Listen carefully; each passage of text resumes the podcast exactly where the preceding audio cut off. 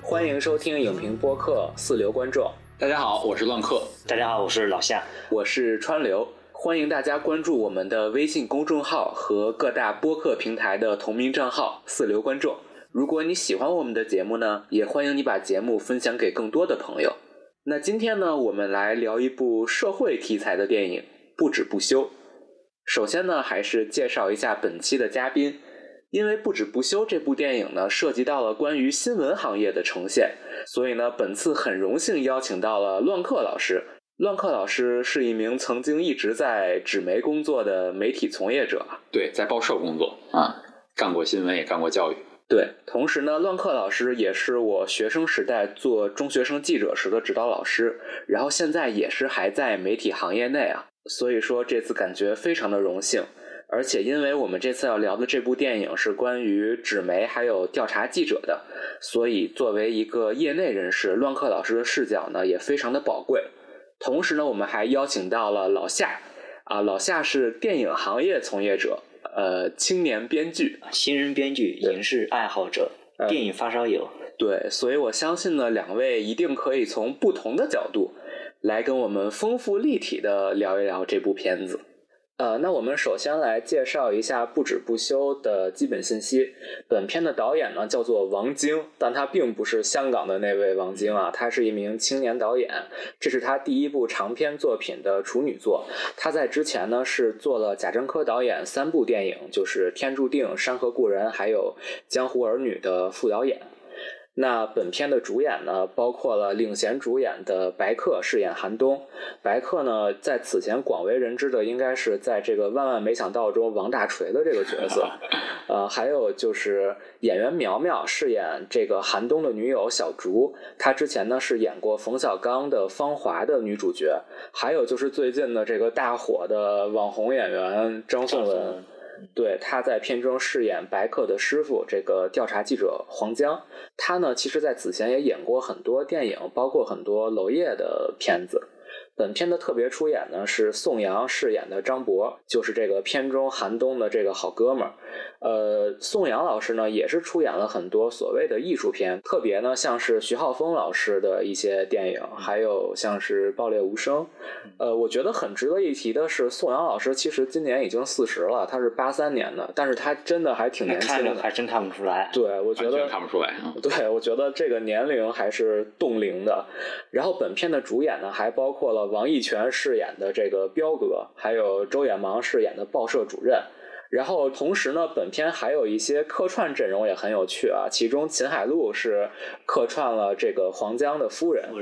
然后说唱艺术家福克斯是在片中饰演了一名音乐高材生的这个乙肝患者。然后呢，最最重磅的可能是贾樟柯导演在片中出演了一个这个煤老板。然后，当然了，刚才也说了，王晶此前一直担任贾樟柯的副导演，所以贾樟柯导演对这个片子的制作呢也是全力的支持。他也同时担任了本片的监制，同时呢，本片的制作班底呢很多呢也都是贾樟柯导演自己的这个阵容。比如说，本片的摄影师于立维呢，他是贾樟柯导演的御用摄影啊，一直在掌镜贾樟柯的片子。本片的剪辑马修呢，是一名法国人，他在此前呢也是剪辑了贾樟柯的《山河故人》还有《江湖儿女》，可能还包括刁亦男的《南方车站的聚会》。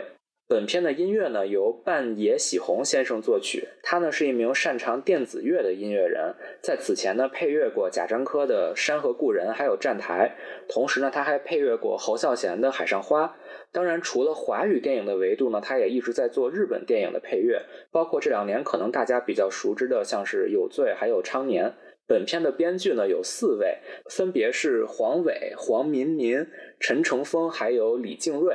除了黄伟以外呢，其他三位都是新人编剧，也是他们的编剧处女作。本片的出品公司呢，主要是默默影业，还有上海暖流文化传播有限公司。暖流是贾樟柯导演自己的公司。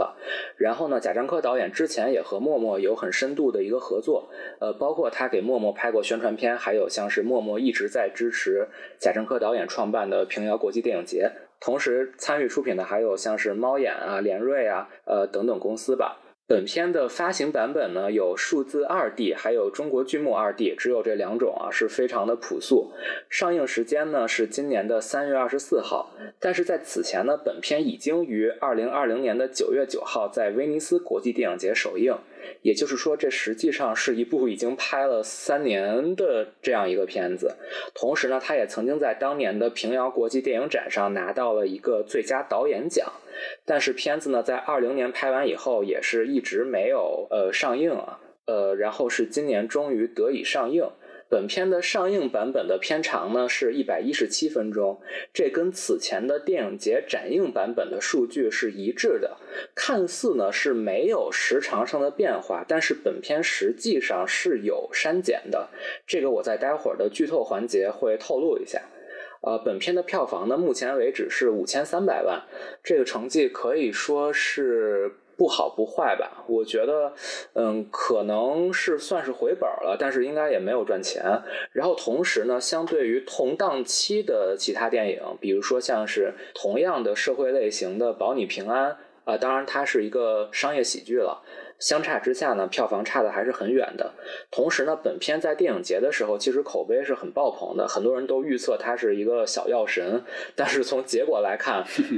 和药神差的太多了。而且目前的情况还是有张颂文的一个新鲜的一个流量的加持。如果说不是因为张颂文老师最近爆火的话，我觉得可能票房表现还会更糟。啊，那这些呢，大概就是影片的基本内容介绍。那我们之后呢，还是进入一个简评和打分的环节，在不剧透的情况下，呃，用两分钟的时间左右给影片做一个简评，同时打一个五星制的分数，然后呢，看一看要不要推荐，还有给什么人推荐。我给电影打三点五星吧，也推荐大家去看啊。虽然可能看完之后你会觉得这个电影有这样那样的问题啊，但是我还是想说，对于绝大多数人来说，这个电影是一个能够打开一个新的视野跟视角的这样一个电影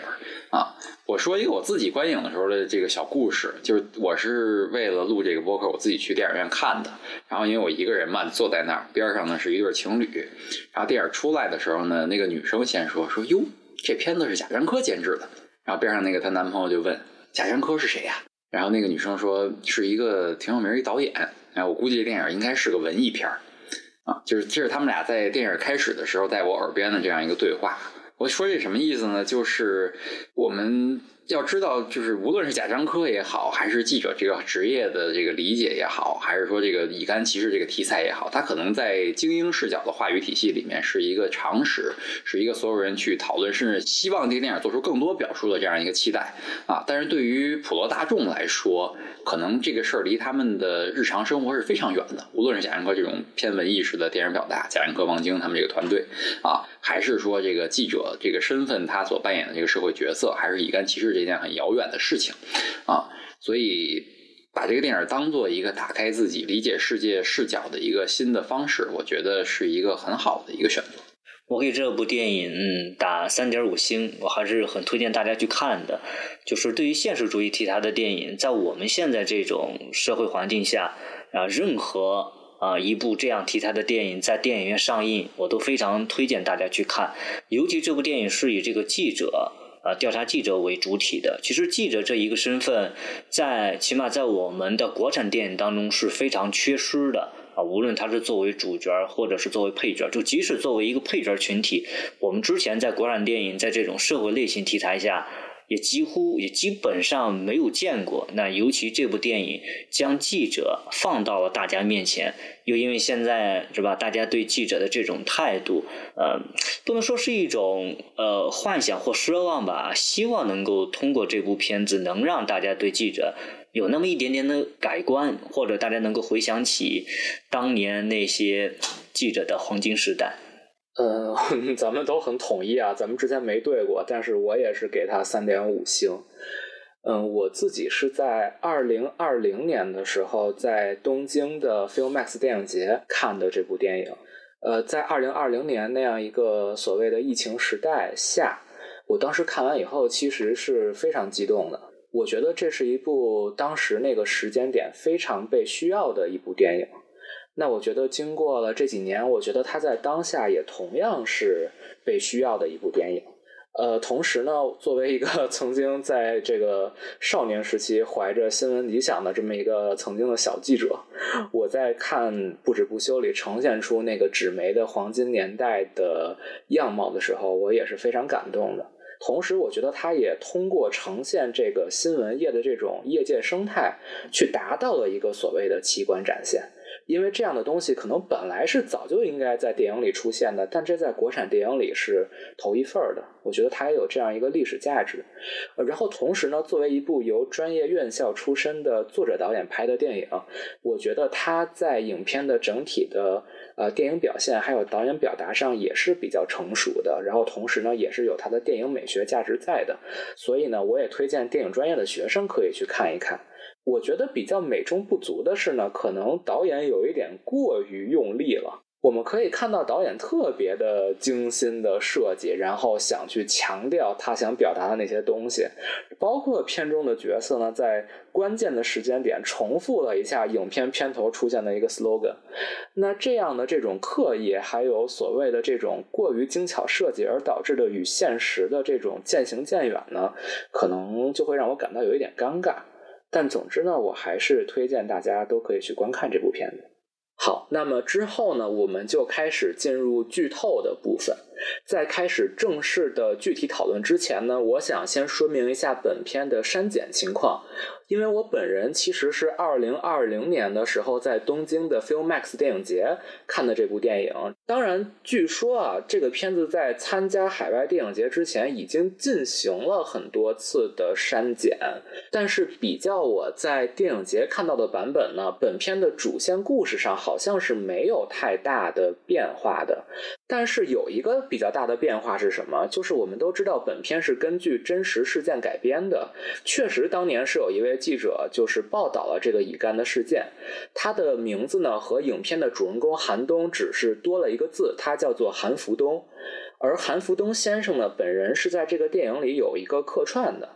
就是有一场戏是就是韩东他和一帮报社的编辑吃饭，然后他转正了那场戏。现在这场戏在电影里大陆版本里还在，对，那场戏还在。然后他张颂文告诉他，你转正了以后，有一名记者就跟他说，很多人干着干着就把新闻干成了职业，而不是理想。希望你不要变成这样。其实对他说这句话的人就是韩福东。哦，那那就对，那这场戏依然还在。原版是韩福东说的，呃，现在也是韩福东说的。但是呢，在我们现在的版本里，韩福东是只露了一个侧脸。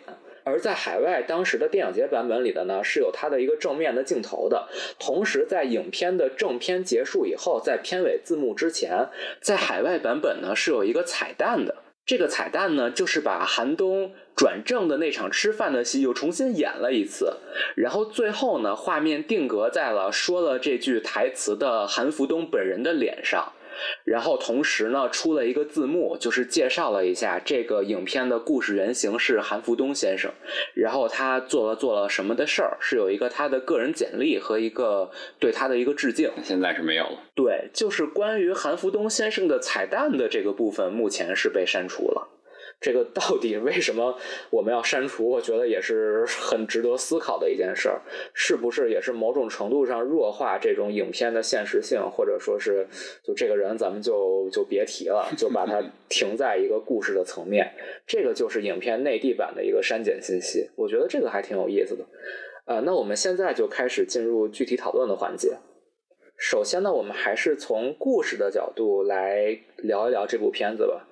我觉得首先呢，不止不休肯定是一部展现所谓的社会问题的社会类型片。嗯，那可能要问一下两位，就是首先是觉得不止不休的故事怎么样？还有就是，如果说从一部描写社会问题的这种社会类型片来看，大家又是怎么看待不止不休的故事的呢？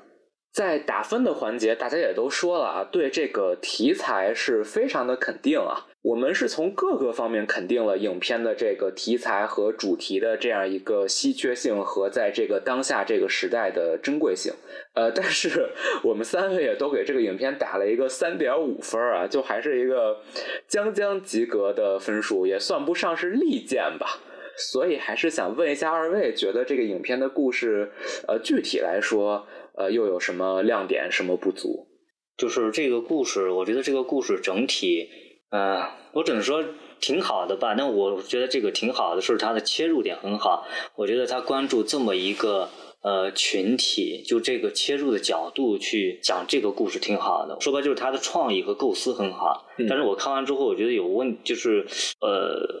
我觉得故事很好，但是没有写好。你是觉得他的剧作完成上有些问题吗？对，就在我看来，它的优缺点比较明显。嗯，我觉得它的最大的一个就是一个不太完整的地方，就是它的剧作吧，因为它不是说完完全全的是一个文艺片啊，咱就是一个很完全的作者电影，咱们就想写到哪就可以随性洒脱一点，就主观性可能作者的主观性会比较强，但它的定位其实也比较明确，是吧？商业类型，然后讲乙肝。对，它肯定是有一个所谓的社会类型片的那种类型架构的。嗯，但是我觉得，相对于我们先以国内的电影举例，比如说像是我们社会类型片的一个完成的比较好的先例，可能是我不是药神。嗯，它可能是集中于一个这种所谓的社会问题，但是不止不休的，我觉得它的主线其实是两方面的。就他可能一方面是想呈现调查记者的一个生活状态，他另一方面呢是讲这个所谓的乙肝反歧视这么一件事儿。但是我觉得实际上就是歌颂调查记者，这是一种这个主题呈现。然后呢去说这个乙肝病人的困境，这又是一个主题呈现。这两个东西其实是分开的，但是影片呢感觉是把这两个东西给糅合到了一起，但是实际上这两个东西不是一回事儿。我也是觉得他剧作比较大的一个问题，就是你没感觉到他弱化了记者这个身份，反而强调了北漂的这个概念。他有很多戏反倒去讲北漂的梦想，就没有让我感觉到是在讲一个记者的梦想。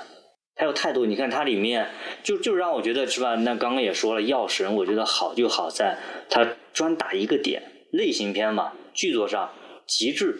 我们把这个东西给说透了，给说深刻了。而这个不止不休，你看它所牵扯的元素，我们先不说原版怎么样啊？你看那个那个北漂，然后乙肝、矿难、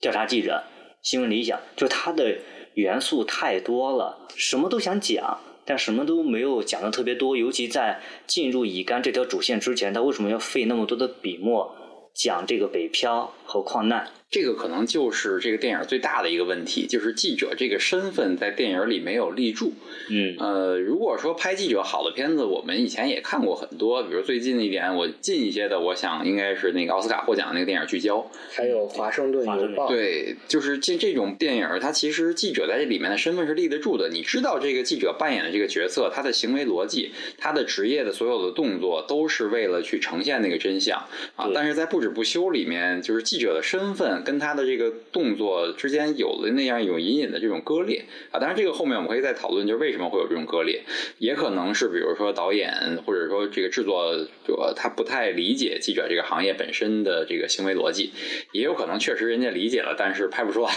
啊，这个也是存在这种可能的。就是他把记者变成了一个工具，你觉得他不是记者也可以啊？为什么非要是记者这个身份呢？呃，他可能的点是在于，就是他记者掌握了一个话语权，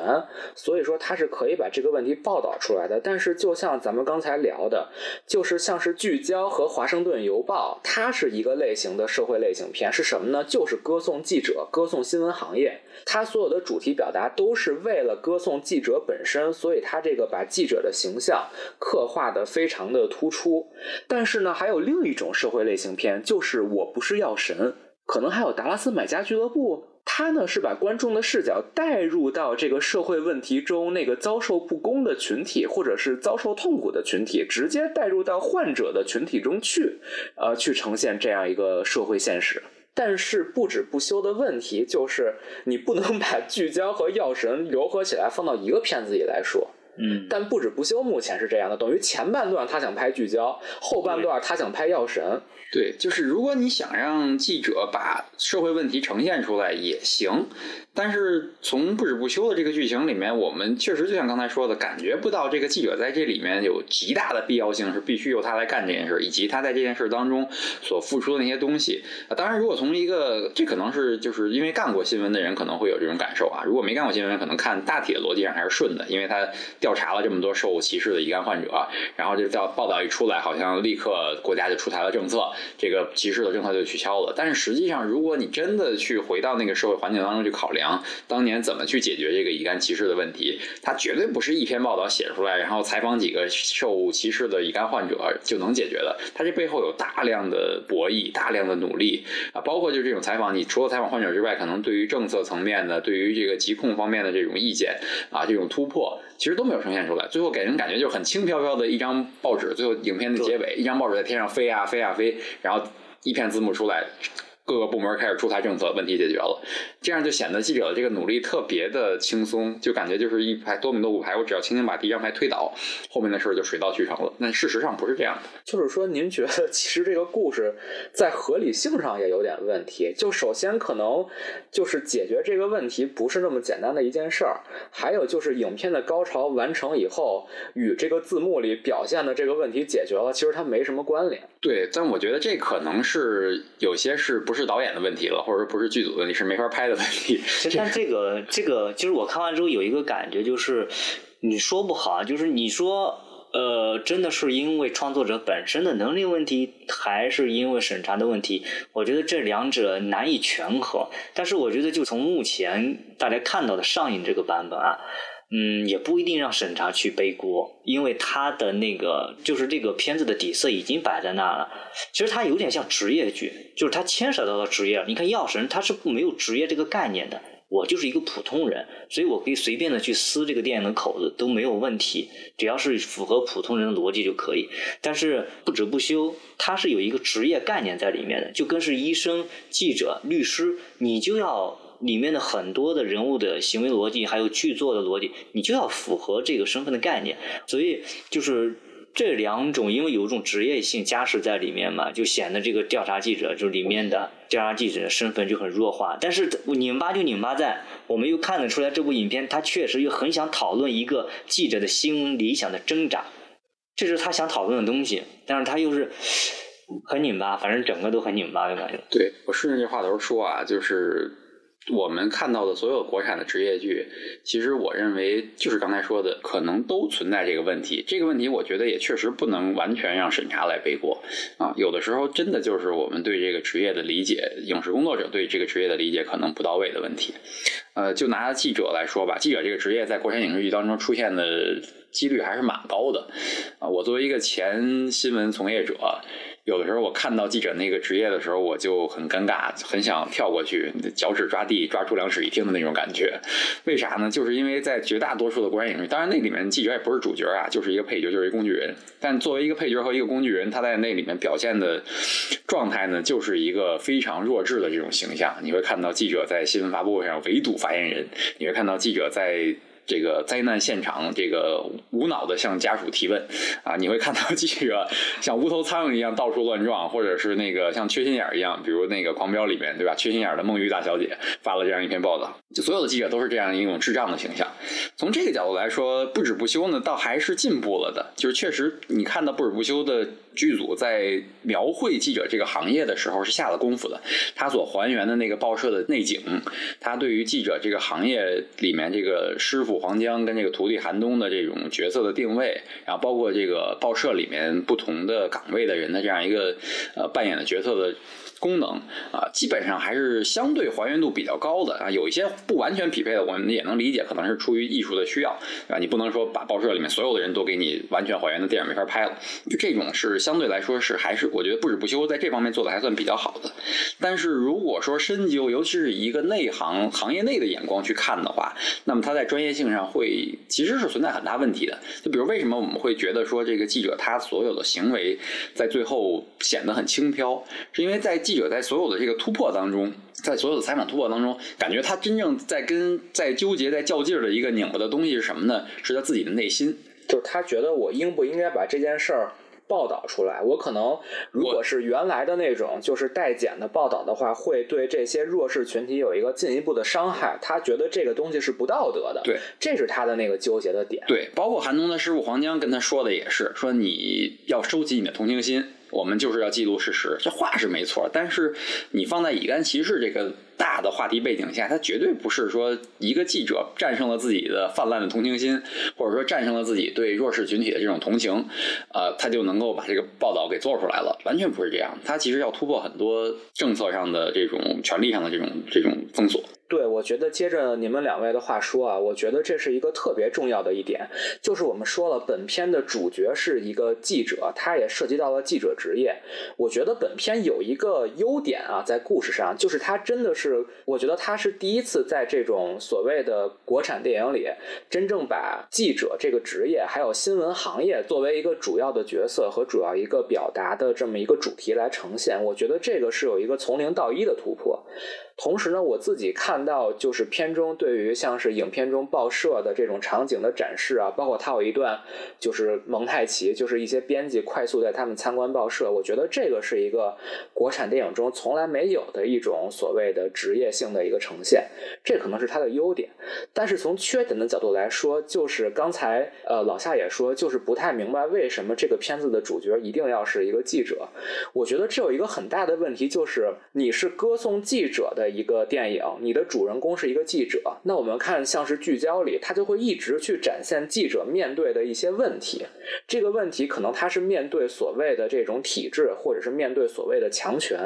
呃，他会与他们不得不做一个博弈，但是在不止不休里呢，主角遇到的问题其实都是所谓的您说的道德层面上的，就是我这事儿符不符合这个道德伦理？然后还有就是他作为一个北漂，他这个生活窘迫，他没工资，然后他被人从家里赶出来了，这是他面临的所有的困境。但实际上，你说你如果作为一个记者，还是调查记者，你面对的困境实际上是什么呢？一方面是像刚才乱克老师说的，可能我面对一些政策，我面对一些审查，我会受到很大的阻碍；另一方面，就是调查记者这个工作本身是有很大的危险性的。比如说像他去探访黑煤窑啊什么的，我们可以看一些现实生活里调查记者的例子嘛。我们之前就知道有那种探访黑煤窑还有黑砖窑的，就真的要把自己 扮成智障，然后真的被人卖过去，然后真的是九死一生的逃出来。但是片中呢是把这个调查弄得看似很危险，但他们从来没有暴露过。对。而且，如果这是一个正常的电影，我们说做悬念的话，它至少应该体现就是他是不是差点要被发现了。比如说那贾樟柯是不是看他不对劲，然后他怎么机智的哎混过去了？但是你要这么弄的话，就像我说的，那他把矿难如果稍微时长抻长的话，那他这主线乙肝就很麻烦啊。啊，对，那咱不说矿难，他可以前边还是贾导没有发现他，但是当他去进入到这个所谓的卖血案之后，他是不是应该在其中遇到一些这种危险，或者说是这种社会层面的一种阻挠呢？或者说是地头蛇呀、恶霸什么的？但是影片目前的呈现是他那个。音乐铺的都特紧张，他每次去那种实际调查的时候，那音乐都很顺利。对，但是实际上很顺利。而且你看他一开始卖血，你感觉那彪哥感觉特别凶神恶煞，然后最后你发现是一慈父的一个形象，感觉人家都不是那种从事的违法勾当。但是我想说的，你说如果是现实生活里搞卖血的人，搞这种代检的人，他们真的是像片中这样是一个那种老父亲的形象吗？我觉得也未必吧。对他就是就感觉这个调查记者呢，在一个童话世界里和很多童话人物在打交道。你看那个姚主任，对吧？也是一个非常正面的形象。我一分钱都没有拿 啊，我就是想帮他们。我这个太高尚了，我也不知道医院怎么处理我，我很可怜啊。现实生活中，对吧？当然你说可能姚主任收了钱，医生也不干了，你为什么要抹黑医生？但是现实生活中，我们知道其实。要是要是像杨主任这样一个天使在这儿搞这个假的体检报告，这可能性应该也比较低。嗯，而且我觉得这也是为什么就这个电影不像《药神》那么容易引起大家共鸣的原因。太美好，让人家跟现实太脱离了，是吧？就可比如说像《药神》里面嘛，其实乙肝也好，白血病也好，也不是说是一个很大众的话题，但是它里面所传递的情感，《药神》是能够直接引起我们共鸣的，但乙肝就比较少。我觉得。其实因为刚刚说的剧作嘛，除了我觉得记者这个身份之外，我觉得他还有一个比较明显的一个问题，就是他没有把乙肝这个事情给讲透。嗯，就这个乙肝到底怎么回事？因为你你想让我们普通观众对弱者引起同情的话，你就要让我们看到他到底遭遇了什么。就跟药神一样，我们看到了那些病人受到了什么，他们的困境或者他们的家庭背景什么什么的，但乙肝我们并不知道。我们并不知道乙肝具体遭受了多少歧视，他们被多少或者迫害啊，或者被被被怎么样，很少。他只是通过台词简单的说一下。这这儿我首先得为主创说一句话啊，就是因为我不是药神里那个曼丽白血病，它是直接会死的，就是你没有药吃你就嘎了。这个相对于不止不休里的这个乙肝啊，这个患者遭受的这种痛苦和绝望，那药神里的这个病，它就是先天性的有优势的。当然，不止不休，可能还有一个问题，就是出在他对于这个呃典型案例这个琢磨很多的这个患者角色的选择上。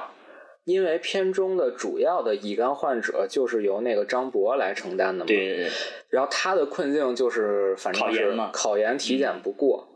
但是呢，像是片中那些面目模糊的那些在大巴上的这些群众，他们比张博混的可是惨多。其实他们那些普通人带出来的故事，才更容易让我们去看到哦，原来乙肝病人受那些其实确实很让人愤怒，怎么怎么样。然后我们再再引出要讲的故事，其实更容易引发大家的这种共鸣。就乙肝这个东西也被他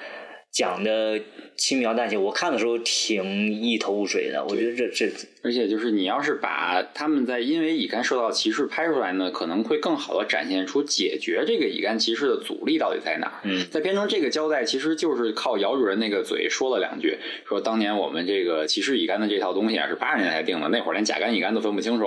啊。现在我们其实技术进步了，但是这个东规矩还是老的，其实应该改了。他是通过一个医生用这种专业的表述，就把这个轻描淡写的就描过去了。但实际上这个事儿其实没有那么的简单，对吧？这个它涉及到一个整个体制的一个改变，涉及到整个传染病防治法的一个修订，它其实是一个很复杂的一个事情啊。所以因为没有这一步呢，所以就感觉就乙肝歧视也是一个悬浮在空中的这样一个状态啊，大家可能很难去共情啊。包括就是就作为一个记者来说，我可能感觉到的，呃，他最后发报道那个逻辑其实也有点奇怪，就比如说他一开始说要写一个那个代检的这个稿子，然后后来说不行，我要撤稿啊，因为我要讲的是乙肝患者被歧视这个事儿，而不是他们去代检的这个事儿。那这个事儿完全可以发一连续报道啊，为什么非要把第一个撤了再讲第二个呢？我就完全不理解这个东西，而且就是包括那个撤稿的时候。一个黄江算是一个部门主管吧，然后俩人在里面吵得大喊大叫。当然，这可能是为了艺术效果，为了冲突，但实际上就是，就你也会很奇怪，为什么他师傅在之前只关心他这稿子写多少，而完全不关心那稿子写的方向是什么，内容是什么？如果但凡是一个稍微成熟一点的老记者、老编辑，过问一下自己手底下的新记者，你这稿子现在是一什么方向，就能马上说一探讨就能意识到，就可能这里面会存在什么问题。但是最后这个话题就滑向了，就是你要收起你泛滥的同情心，这个就完全失焦了。而且还有就是，实际上他撤稿这个事儿，也只是他内心的一个道德挣扎的一个呈现。但他撤稿以后，片中设定的是另外一个报纸还是给报了，就这个，而且他那个稿子我一直没搞明白，就是他并没有也说明他那个稿子到底写的是什么。而且就是他还是像刚才乱克老师说的，就跟结尾的那篇报道一样，他其实是把那个代检报道的那个影响力给放大的过于大了，就好像是这个城市的一个都市报发布了一篇这个代检的报道，然后大家群众都都堵到家门口去骂他们了，但你明显知道这事儿是不可能的，有这么大的影响力的。那再说到这个所谓的就是疾病患者的这种不易，我觉得这个确实是可以像刚才老夏说的，就是对比药神来说，我觉得对比药神来说的话，它显然是在这个患者的窘境上呈现是有很多不足的。但是呢，我觉得片子也有一个优点，就是我觉得药神在这个社会问题的呈现上，它是有一些呃夸张化处理，或者说是所谓的与社会现实不符的这种避重就轻，或者说是转移矛盾的。我觉得不止不休呢，它虽然是也没有直指那个所谓的房间里的大象，就是没有直指问题的根源，但它至少是没有转移矛盾，或者是有一些这种事实性的错误。为什么这么说呢？因为像刚才老夏也说到，就是《药神》里是很直观的体现了那个白血病患者的那种虚弱，还有他们的那种惨状。但是我对《药神》有一个，就是我很在意的，我觉得是他的一个很大的缺点，也可以说是他的偷懒的一个小聪明，就是他的设定里是所有患者都戴着口罩，而且戴好几层口罩。但你要知道，在现实生活里，慢粒患者他们不需要做这种防护。片中这样的处理呢，它其实是用一种视觉化的这种呈现，很大程度上加快了叙事效率，然后让观众从视觉上直观的看到这个人他很弱势，但这个东西实际上是脱离现实的。但是不止不休里呢，它虽然是说缺少那种直接化的这种惨状的呈现，但它至少没有说是有这种事实性的错误。然后，我觉得不是说没有事实性的错误，他就没讲事实性的错误，他 没讲事实，所以没有事实性错误。他哪来的错？那你要这么说的，那药神像你说的是，他可能强化了口罩这一概念，但他也有很多好的呀，比如说吃橘子那个东西。嗯。为什么吕受益每回见了人让让别人吃橘子啊？因为对于那类病人来说，橘子是最好的一种水果，那那个就很写实啊。所以我觉得这个问题，嗯，这个问题我是觉得。药神之所以引起大家的共鸣，是因为主角和那群弱势群体是站在统一战线。我们甭管战线的对面是资本也好，或者对权力也好，也有。但无论怎么说，他们两者是在统一战线去对抗的。但不止不休是记者和乙肝病人是对立面。嗯，你这个就很难，就有一种大家都是底层人民，干嘛要何必互相残杀呢？明明都知道这个问题在哪，然后大家也没有谈。我其实我觉得当中最尬的一场戏，让我真的很难受的，就是白客，就是他不是暴露出来身份了嘛，然后被推到外面，他在外面喊：“你们一辈子就要这样吗？”巴拉巴拉就说他是做了一个那种激情澎湃的一个演讲，让我感觉到很道德绑架。你说就好像在说：“我愿意这样吗？我也不愿意这样。”你作为一个记者，你不应该现在来问我呀。你记者难道不知道什么问题吗？你应该出去去找那些有问题的人。你非为什么非要拉着我们到外面去抛头露面？这个很道德绑架的，其实就让我觉得非常的残忍，就把这两个同一阶级的群众 放在对立面的杀，但是获利者在旁边看着。呃，两点啊，一个是你说的药神里的像橘子还有口罩吧。呃，我个人其实是觉得不止不休整体上是好过药神的，就是我觉得药神啊，他为了这种煽情，或者说为了这种叙事效率，为了它的情节性，他是抛弃了很多影片的真实性的啊。那像是我刚才说的这个口罩的这个点，它其实是用了一种非常高效的剧作手法呢，去让这个患者显得非常的惨，非常的弱。现实生活里患者可能不是这样的。啊，但我们如果抛开这个真实性，我们就从剧作的角度来说的话，那药神的这种高效的道具设计可能是它的一个优点，对吧？那咱们说回到不止不休，其实不止不休是可以在尊重现实的基础上，像药神一样去设计一些这种呃道具啊，或者是像动作这样的视觉化的呈现的。你也不一定非要杜撰出来一个道具嘛，你可以用一些真实的道具或者动作呀。但是目前这些患者所面临的不易呢，都是停留在台词里，而且甚至这个台词都不是直接的那种歧视性的对话，这种都很少。大部分呢都是一些对于这种生活不易的转述里，啊，这个力度显然是不够的。然后再回到你说的这个所谓的共同体意识，就是记者和这个患者之间的对立，还有片尾就是这个高潮部分，这个白客的那个激情澎湃的演讲。我觉得主创其实是意识到了这个所谓的记者和患者的对立是有一种自相残杀的，所以呢，他让白客面临这样一个道德抉择，就是说我到底要不要站在你的对立面？但是我是要选择和你们站到同一面去，同。同时呢，影片呢是在剧作上啊，它是故意想强调了一种所谓的共同体意识，就是我们都是弱势群体。这就是咱们一开始说的，片中刻画的主角遭遇的困境，都不是记者遭遇的困境，而是他作为一个北漂，他作为一个初中学历的这么一个人遭遇的困境。其实这种所谓的这种困境选择上的这种主创的倾向，是他影片中这个记者形象变得弱化的原因，但。但同时呢，也是，呃主创们想构建共同体意识的努力。我觉得大家可以想一想，就是影片里这个韩东和这个小竹的出场，他们是怎么出场的？韩东一开始出场是在人才市场，就是被人挑选，然后被人看不起。然后呢，他又被拉到那个派出所里，因为没有暂住证，然后被人叫名字说韩东，就说明他在北京也是一个弱势，他是一个外来者。那小竹呢，他第一次登场，他就是被人像一个模特一样就摆弄，就所以也体现他是一种被支配的一个弱者地位嘛。所以影片其实是想在剧作上把。寒冬和这些患者拉到一条线上的，但是这就有一个问题了，就是你说这种北漂还有这种没文化的这种弱势和这种乙肝患者的弱势，到底能不能站在一个阵营呢？其实我觉得是不能的。当然呢，药神里其实也有这个问题，就这也是我觉得药神很没有合理性的一点是什么呢？就是药神里徐峥这个角色，他是一个健康人。就是程勇嘛，他是一个就是什么印度神油店的老板，然后他去参与这个仿制药的走私，这其实跟这个真实事件也是背道而驰的，因为真实事件里这个陆勇先生他本身就是一名患者。我们说在这种就所谓的这种展现一个这种病人群体的题材里，其实病人一定是抱团取暖的。我觉得一定是只有他们互相之间才能形成一个共同体意识，才能互相去理解。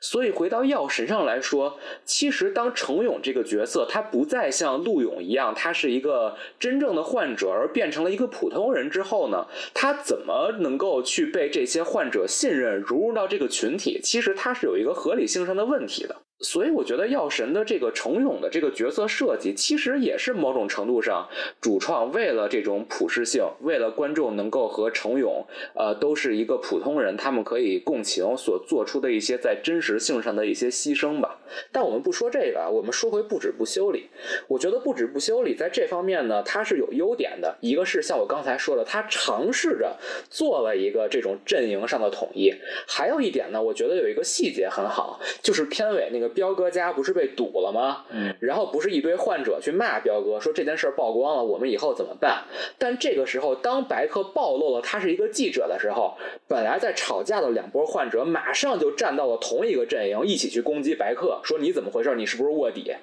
我觉得这个是一个非常真实的社会现状的体现，但是之后呢，就变成了缺点，就是白客他作为一个这种调查记者，作为一个卧底，他作为一个在他们视野里是把他们捅出去的这样一个对立面，他经过一番慷慨激昂的演讲，就是说，因为我是初中学历，我是北漂，我被人看不起，我跟你们都是一样的，然后那帮乙肝患者就一下就接受了。就是我觉得主创之前那些所谓的体现这个白客他这一种社会性的弱势，我觉得这些努力都是好的，就是他可以在客观上让我们觉得哦，好像他们都是一些边缘人，但是在片中的那个时间点，白客演讲完以后。他们到底能不能那么快的就接纳了这个调查记者？我觉得这是非常就是悬浮的。我觉得如果正常一点的话，你可以拍他还是被赶出来了，但是可能那个那个唱 rap 的那个福克斯可能又悄悄的联系到他之类的。我觉得这样的话就才会是一个比较成功的所谓的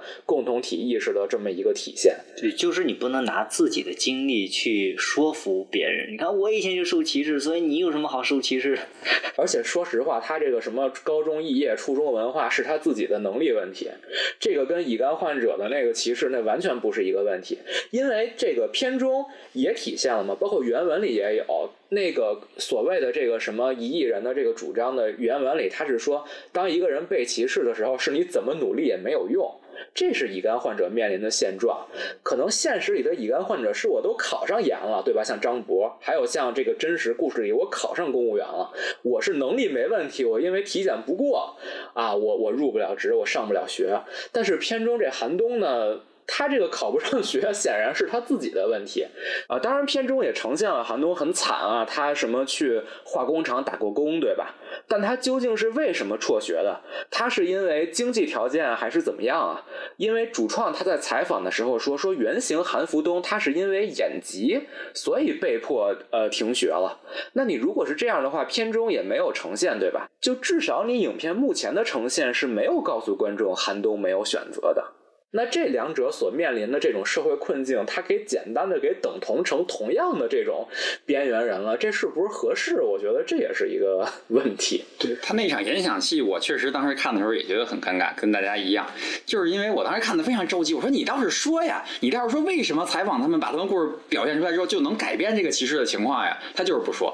而且他一直在说我我也跟你们一样惨，你看我也在翻电视。对，而且事实层面上，他应该说我不是卧底，我没有把你们捅出来，是别的报社的人干的。他应该说呀，我是来帮你们的，我是想做反歧视这件事儿的，我不是想暴露你们是代检这个这个这个身份的啊。结果他就是不说啊，这打死都不说自己的意见。然后，但是他不说吧，他就说了半天自己的这个凄惨身世之后，里面还真有人被他感动，说那那我要不我跟你一起去？对呀，而且就是这个寒冬，他为了撤稿这件事儿，他其实是付出了巨大大的代价，对吧？他就等于是被取消了实习资格，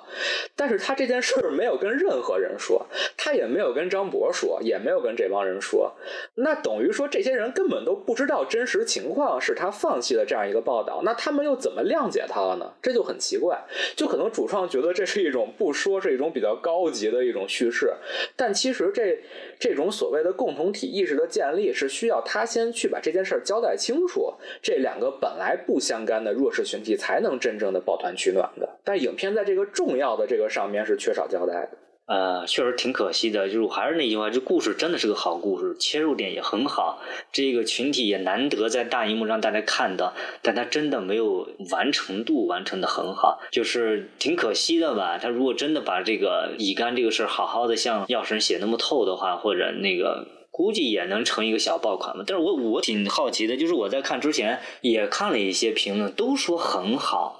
就是现在上映的版本跟那个原版，就是你刚刚说也没有差很大，但为什么评价会那么的两极分化呢？会感觉？我觉得就是咱们刚才说的这些吧，就是大家还是都被他这个影片的题材啊，还有故事所感动了。而而且我觉得还有一个很重要的一点啊，就是在电影节看片的很多都是媒体人，所以他就像我跟乱科老师一样，我们还是有滤镜嘛。所以说，大家被他感动以后呢，就还是都关注他的这个题材，而可能会忽略掉一些呃，咱们冷静下来看发现的这些 bug。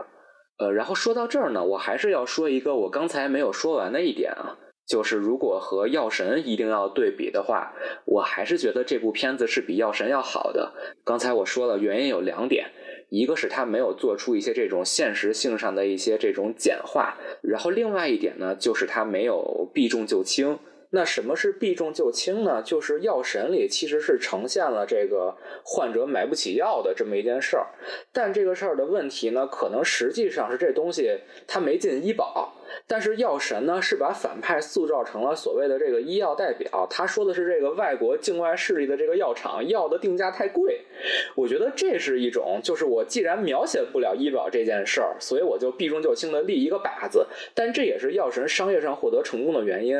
而不止不休呢，好就好在他也没有像这个原事件一样，因为我们待会儿可能会详细的在外延环节讨论，就是这个影片取材的这个真实事件，实际上是一个人他考上了。公务员，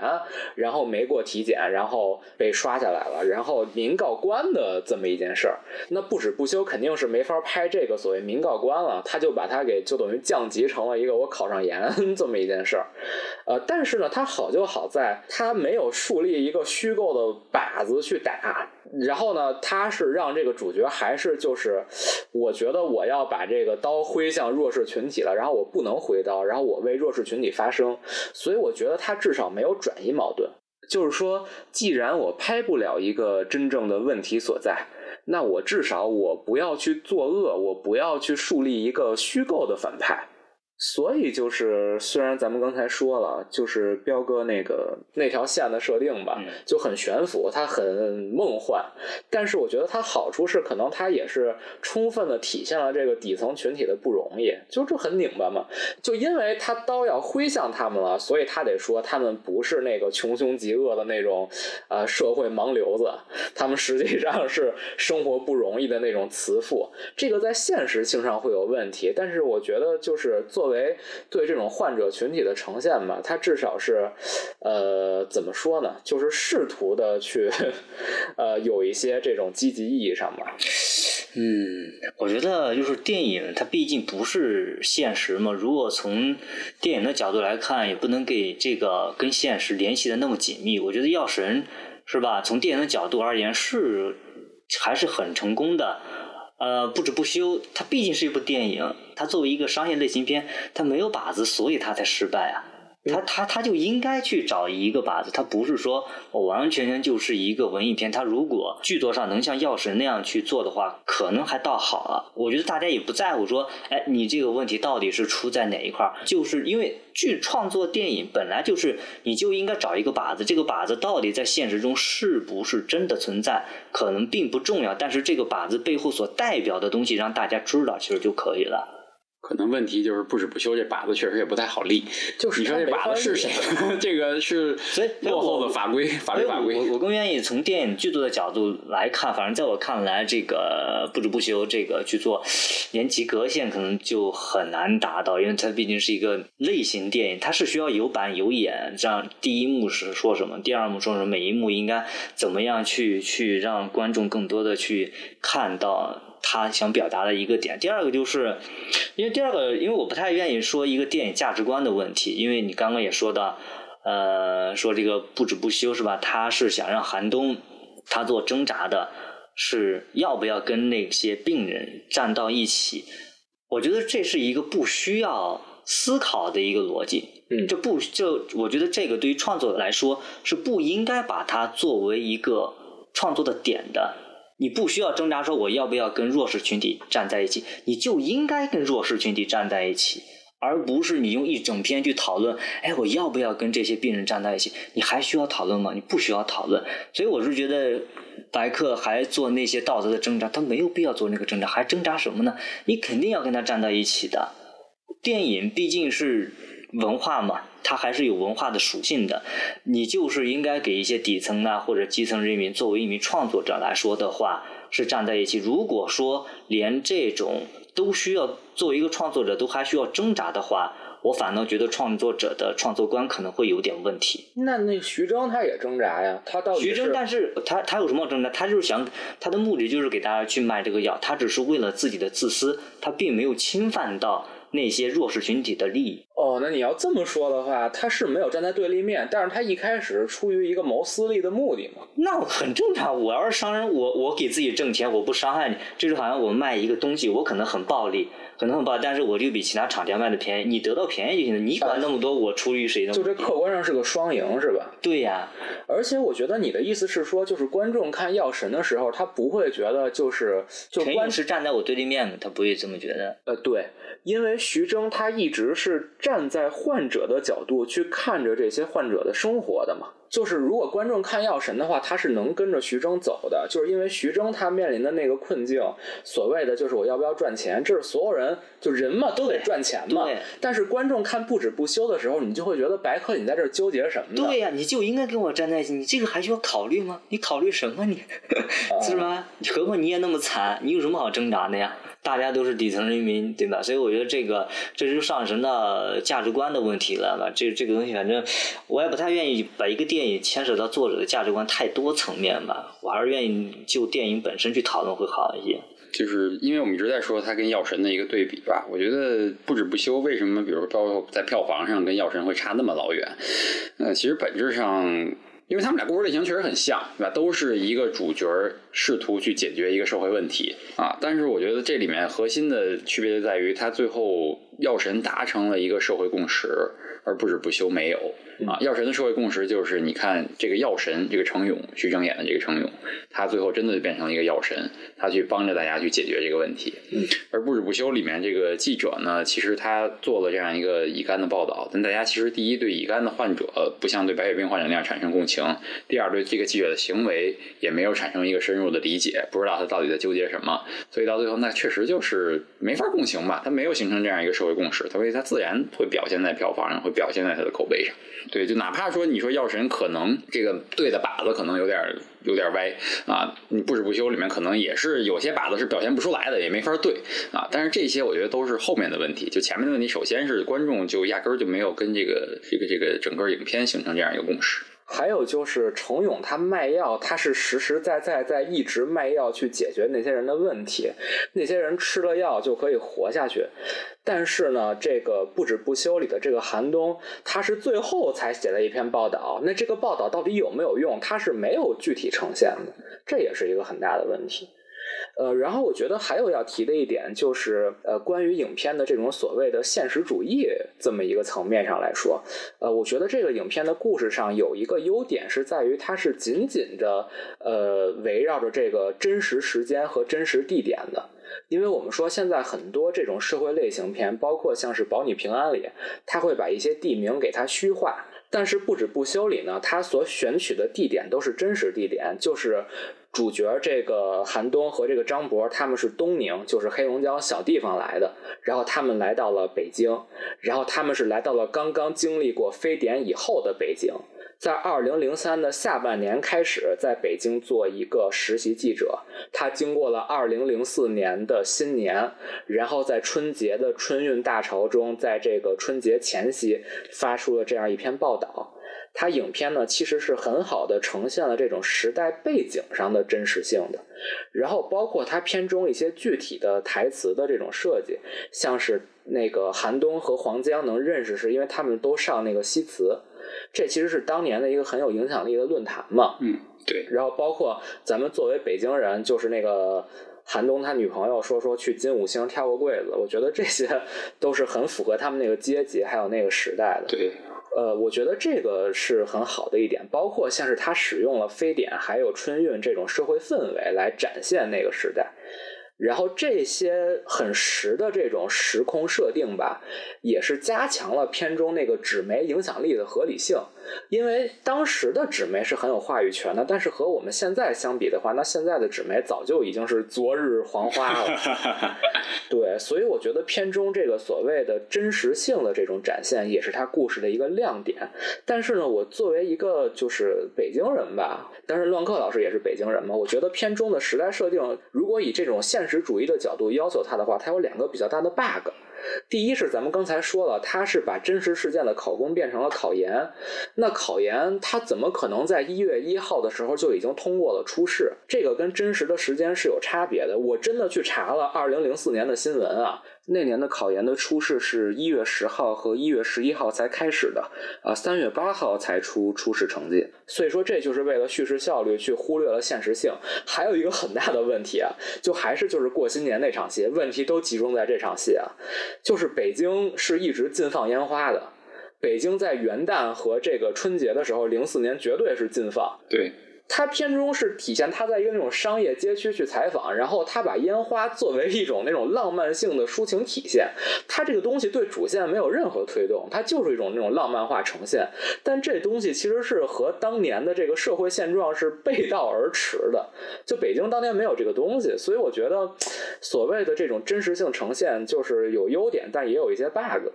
这个我觉得其实一直是国产影视剧一个怎么说呢，就是。没法避免的一个毛病，我我这个确实不能再扣到审查的头上了，这过。嗯，我觉得这就是很多人其实挺努力，但是努力的还不够的结果。嗯啊，包括我看到很多对不止不休的报道，说他们为了还原这个报社的这种真实性，他们去采风，甚至说还去过我们老东家《北京青年报》啊，说后来还去还去过《新京报》，还做过包括很多的这个细节都如何的做的如何的逼真啊。但是其实如果真的是一个内行的人，或者说一个经历过那个年代北京生活的人，你会发现这种努力逼真、努力逼近那个年代真实性的这个努力的背后，还是会有这样那样的一个漏洞。啊，我觉得这样像那样的漏洞，其实本质上就说明你的努力可能有，但是还不够多。啊，如果你真的想说在孵化道领域做到说万无一失，或者说就是极少极小的那种问题。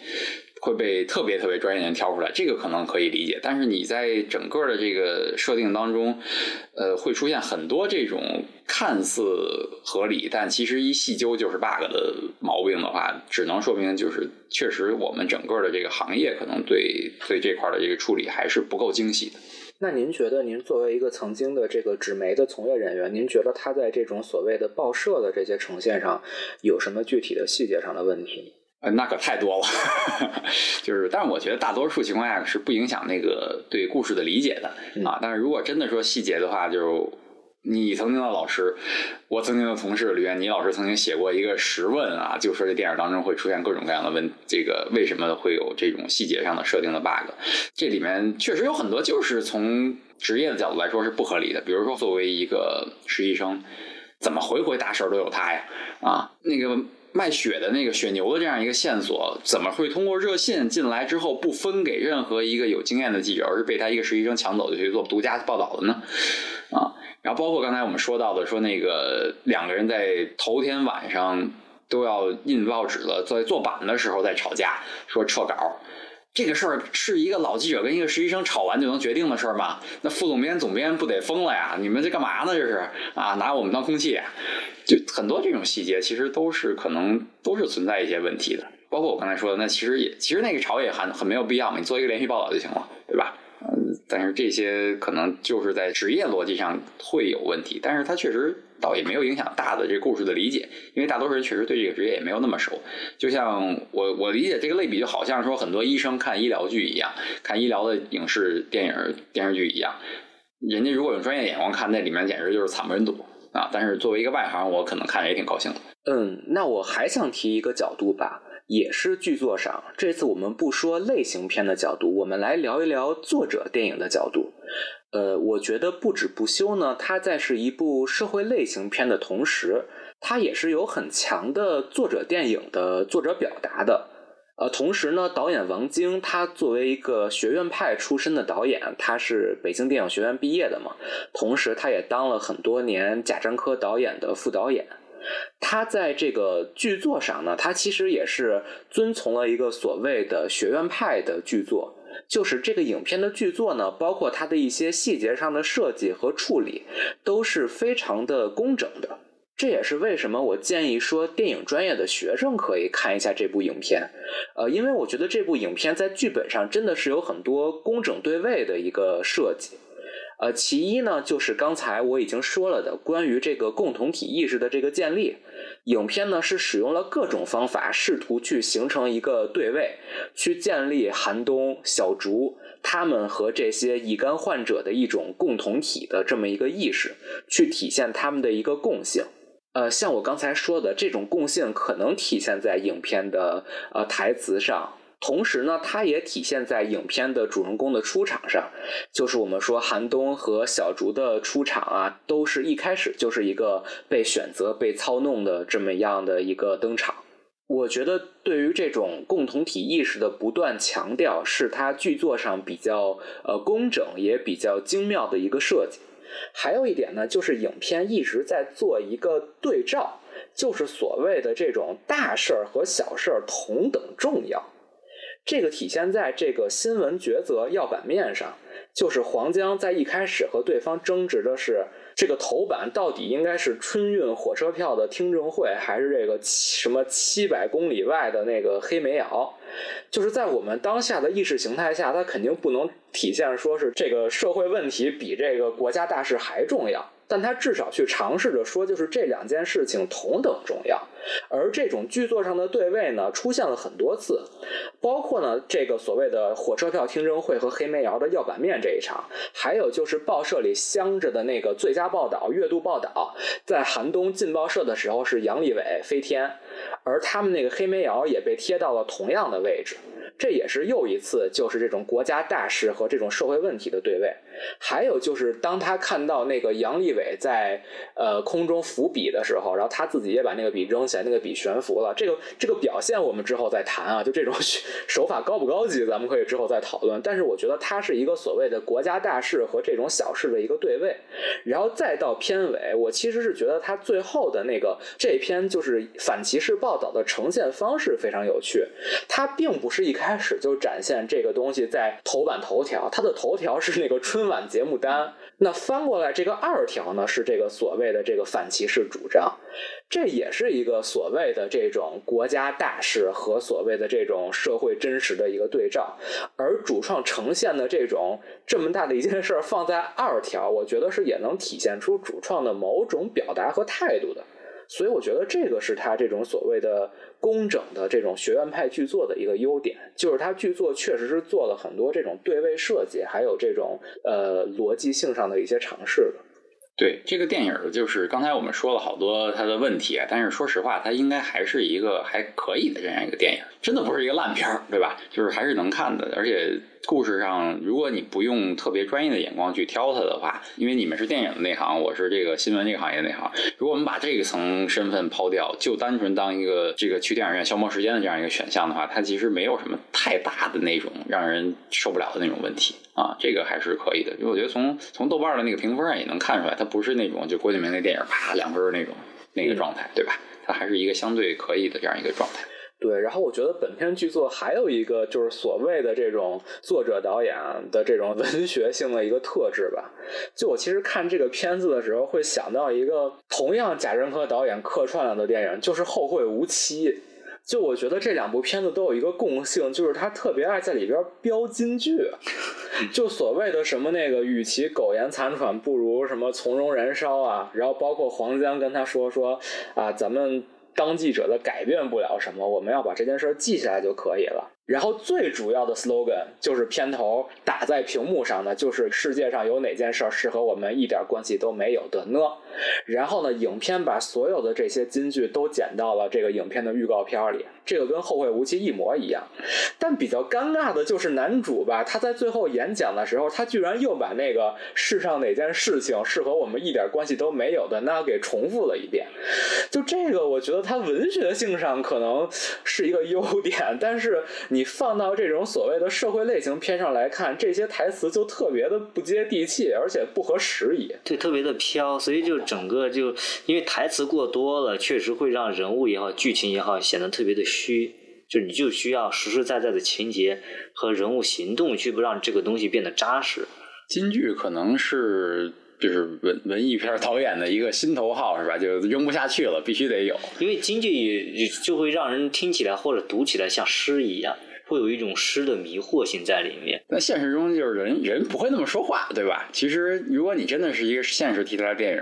或者说这个人如果他一定要标一个金句的话，我认为真的就是一部电影就就标那一句就够了。而且你前面你要用很多的手法去烘托的，让他最后非要把那一句标出来不可。如果你满篇都是，反而会严重的削弱这个你这个题眼的这个句话的力量。对，而且我觉得就是是不是有必要我在片头要打一遍，高潮再说一遍？我觉得这真的是有点太过。呃，但是我觉得可能就是还是说嘛，就片子还是有很多优点的，缺点就是它的完成度的不足和它的这种所谓的主题表达上的混乱。可能优势就是剧作上它还是相对来说比较严谨的，还有就是我觉得它的价值观虽然是忽略了房间里的大象，但是没有转移矛盾啊，我觉得这个是它的一个优点。那我觉得在剧作上呢，它还有一个相对于比较成熟的一个设定，也是我觉得比较好的，是在于影片的视点是一个单一视点。像是《药神》，我觉得可能有一个不足之处，就是它有点视点混乱，它的视点不是集中在这个程勇这个人，他还有一点什么警察局啊，有一点那种什么药企这边。但是我觉得不止不休的一个优点呢，是它就是全部是寒冬的所见所闻。我完全镜头跟随寒冬，然后带入进去，就是我这个人遇到什么人，然后有哪些问题。我觉得这个相对来说呢，和药神相比，寒冬的这个人物呢，要做的更加的完整。呃，我觉得这个就可以说到我们的这个人物设定和表演环节里来了。呃，就是想问一下大家如何看待本片的人设还有人物关系。我接着我刚才的话说，我觉得本片的寒冬这个人设呢，大体来说还是立住了的。就是他从多方面呈现了这个人的一个背景，然后咱们刚才所谓的这种共同体意识，就是虽然我们观众会觉得可能寒冬和这个乙肝患者不能等同，但是在寒冬的人物逻辑上来说呢，他是看到了自己和这些人的共性，所以他想为他们发声。我觉得这个塑造相对来说是比较完整的。呃，然后呢，寒冬也有一个所谓的。人物弧光吧，虽然可能比较弱，就是他从一开始觉得新闻是只能记录，就是他什么都听黄江的，而到最后呢，他决定我不只要记录，我还要为这个社会做点什么。我觉得整个的这个所谓的这个主人公的这个人设，还有他的这个人物成长，我觉得是做了的。但是像我刚才说的，这个单一视点可能也存在一些问题。就比如说，咱们从人物关系上来说的话，因为影片是一直集中在韩东的这个视点上，所以说其实黄江这个角色，在他和韩东决裂以后，这个角色就消失了。嗯，就没有办法去看到更多人的视点，还有事情的。呈现上面，就这也是单一视点的一个缺点吧，就是你的叙述变得局限了。对，所以说这个单一视点的优点是在于它可以让观众更加的共情主人公，但是缺点就是在于这个社会问题的这个面的呈现上就会弱很多。那再回到人物关系上来说，就是我觉得韩东和黄江其实是一个非常重要的一组人物关系，他们是片中最重要的人物关系。黄江作为韩东的师傅。他是对韩东做了一个提携，然后他在新闻观上也对韩东有一个引领。黄江可能是一个呃，就是报社里混的一个老油条，他有自己的坚守，但是他也有一些面对现实的妥协。他会很清楚的知道自己作为一名调查记者，作为一名新闻人的局限性。所以他会跟韩东说：“说我们改变不了什么，但我们要把这个社会、这个时代给记录下来。”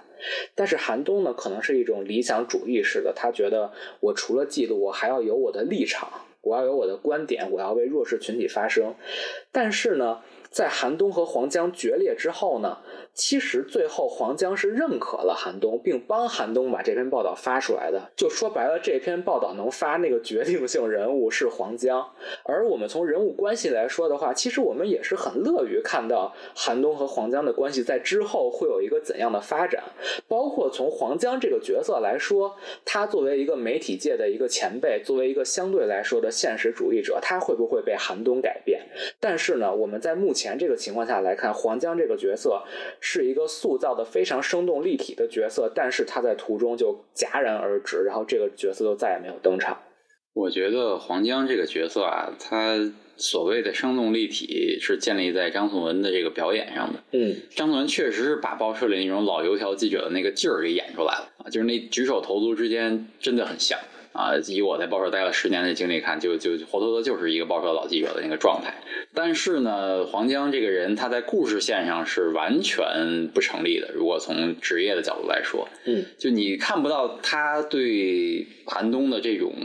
成长中所起到的那个重要的帮助，都是形式上的。比如说，哎，咱俩在西四胡同交流过，我看你文章不错，你来给我当实习生吧，我带你出个采访，这个题你给你做了，都是这种非常浮于表面的，真实的给他的这种帮助，甚至说更进一步说，表现在他们俩的关系当中，表现出黄江的那种挣扎和困境都没有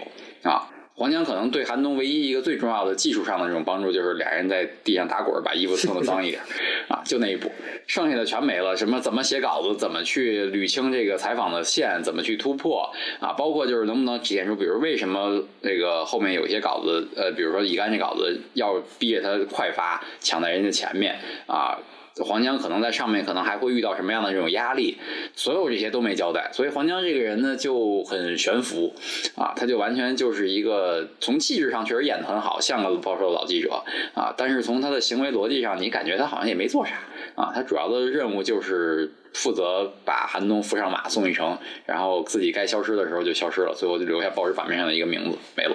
而且其实有一个很尴尬的问题，就是因为韩东这个角色呀，他是一个实习生，所以他其实也是接触不到所谓的报社的这种高层的这种博弈的。如果说你真的想拍一个歌颂调查记者的片子，其实你应该直接把黄江当主角啊。就我觉得这其实，如果是你想做歌颂调查记者的话，这是一个更好的一个方向。嗯，或者说至少是一个双男主吧，一个是就可能韩东就是黄江年轻时候的那个样子，嗯，而黄江就是韩东未来成长的一种可能性啊，只不过可能一个看点就是韩东会不会选择这种可能性，或者说他做出一个反叛，这个是挺常见的一种是套路啊，但是因为黄江这个人行为完全没立住，所以这条线其实也没有拍出来。就这两个人其实是应该有更多所谓的价值观上的那种交流的。但是目前是没有的。对他们两个人就完全就是职业关系啊，很纯粹的职业关系。听着越来越像韩东个人的精神内耗啊，跟他没人怎么着的，他自己在那里难受的不行，感觉。对，就是现在的所有的这个其他人物都是为了寒冬服务的，嗯但是其他人的这个人设上的复杂性就少了很多。但是黄江可能还算好的，那最没有复杂性的就是这个小竹的这个角色。不仅没有复杂性，而且非常的政治不正确。这个女性特别的没有独立性。她可能是不是也受原版那个未删减版之前的影响，就没有办法，她也只能那么处理。其实，就这里我有一个内部消息啊，据说影片在原来的某一个版本中啊，小竹是有更多的戏份的。然后这个人呢，本身是一名抑郁症患者，然后可能他遭遇了一些这种删减吧。呃，我觉得片中可能还留下了那么一点点的那种蛛丝马迹，就是他们搬了家以后，那个韩东跟小竹说：“说你昨天一晚上没睡吧？”就因为我还真真想不到这个。就正常情况下搬家可能激动的是吧？我以为是干了一晚上活儿，在那儿擦墙来。我以为是找不到工作或者工作不满意，是这个这个真的很难想到这种蛛丝马迹。啊对，但是据说原来苗苗是有更多的戏份的，所以他目前也是排在一个二番嘛，就主演是白客和苗苗，但其实苗苗的戏份还没有张颂文多。哎，反苗苗这个戏份挺挺尴尬，而且我觉得就算把这个身份给戳破了，是个抑郁症患者，我觉得也很奇怪。你而且也跟这个主线没啥关系你。又加，你到底想你到底想拍多少东西？对对你又加了一个元素，你势必又要分担，会分散这个主线的注意力。你这所以这个这个角色确实有很多余，但删也确实不好删。所以苗苗是不是应该是一个乙肝携带者才对？哎，对、就是片中的角色功能性上都有这种问题，就是片中的角色功能性很分散。其实，比如说像乱克老师说的，你把那个小竹这个角色和张博这个角色给传成一个，其实影响也不大，而且可能还更有戏。对然后再回到就是所谓的这个韩东和张博的这个兄弟关系上来说，就他俩也是，就是张博决定要离开北京了，然后这个角色就消失了，然后韩东也没有跟他说说我为了你我就辞职了。而之后呢，又是另一个人，就是那个唱 rap 的福克斯带着他到处走访。但你说是不是可以做成就是张博带着他到处走访呢？其实完全是有可能的。所以影片的这个人设上是作用很分散的。然后包括就是影片的这个患者的设定，就是所谓的这个彪哥和七喜，我觉得就是当然这个人物关系很温馨了，而且我也说了，他在价值观上他是有一个这种作者的这种公益性的表达的，他表现了这种感染者的底层的这种生活不易，让观众很同情。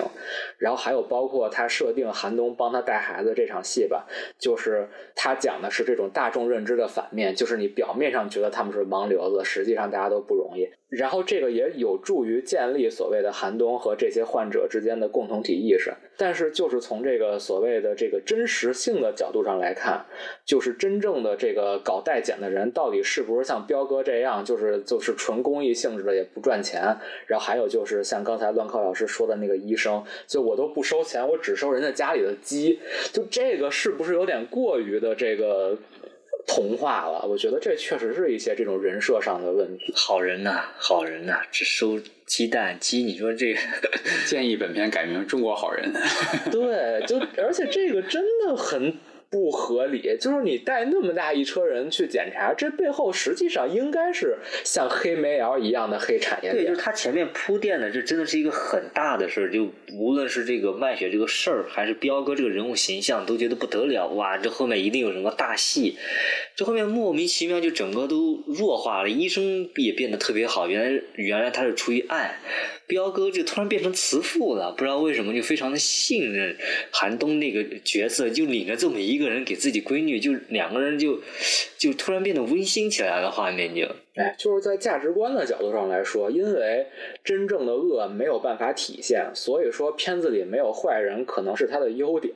但是呢，从合理性和现实性的角度来说呢，片子里没有坏人这件事儿实在是跟我们的这个社会现实离得太远了。所以说，就感觉是韩东那个人完全在自嗨的感觉，自己给自己去找那个对立面，其实没有人把他给怎么着，也没有真正的坏人，可能就那个贾樟柯吧，是片子里这个形象最不好的一所个。以贾樟柯老师演的非常的好嘛。哎，对，所以我就想聊一聊本片的这个表演了。从这个人设方面，也可以上升到表演来看嘛。就是我们怎么看待本片的表演呢？然后有哪些亮点和问题？呃，我觉得本片的表演肯定是给本片加分了。像刚才段克老师说的，就是像是黄江这个角色的合理性，很大程度上是演员的表演带动的。包括我觉得张颂文老师呢，他可能是设定了很多小细节，呃，就比如说他在那个出租车上写稿的时候，有一个细节是他嘴里叼着一支烟，然后他张嘴的时候，那个烟粘到了他的嘴唇上，他是体现这个他一直很专注的写稿，等了很长时间嘛，这个肯定是演员自己的设定。然后包括其实。就是像刚才乱科老师说，他们在报社里吵架要撤稿那场戏，其实我看这个影片的幕后花絮，就是张颂文在那会儿是跟导演提了，就这事儿其实是有逻辑问题的。就是实际上，如果是一个成熟的编辑会说，那咱们哪儿做错了，然后去讨论。但是因为影片要一个叙事效率，所以张颂文就只能靠表演把这个事儿给趟过去了。所以我觉得片中张颂文的表演确实是，呃，我觉得非常出色。包括所谓刚才乱课老师说的一些这种记者的这种职业习惯上，比如说他不断的在吃东西啊，然后后来白客也在吃东西，还有就是他在家里那一场戏呈现出来的一点那种日常状态下的那种人物状态。然后还有就是刚才老夏说的这个贾樟柯导演的表演，我觉得是非常出色的。是，我也觉得是出色的，就明显感觉很有戏。嗯，对，而且演的很像。那是全片中作为一个调查记者的韩东唯一一次遭遇到危险的时刻，剩下的时候他都很安全，被好人包围着。对，我觉得可能还要提到的一点就是白客，其实我觉得也是给了我一个惊喜的。我觉得白客的形象。和韩东这个角色其实是很符合的，因为白客的长相，他可以演一个普通人。就是如果你真的是找一个其他的那种一般意义上的演员，不是他这种所谓的草根出身、网剧出身的话，他们可能会在形象上太精致。对，包括他们的那种行为上，可能会就是太带劲儿，太带那种演员的劲儿。嗯。但是我觉得白客在这点上做的是很好。这点我觉得有一点很好，就是不管是白客也好，还是刚才我们诟病的这个没什么戏份的这个小竹也好啊，苗苗也好，呃，至少在片中呈现出的状态就是一个普通人啊。很多为什么很多国产的这种职业的影视剧特别的悬浮，就是因为他在里面是一偶像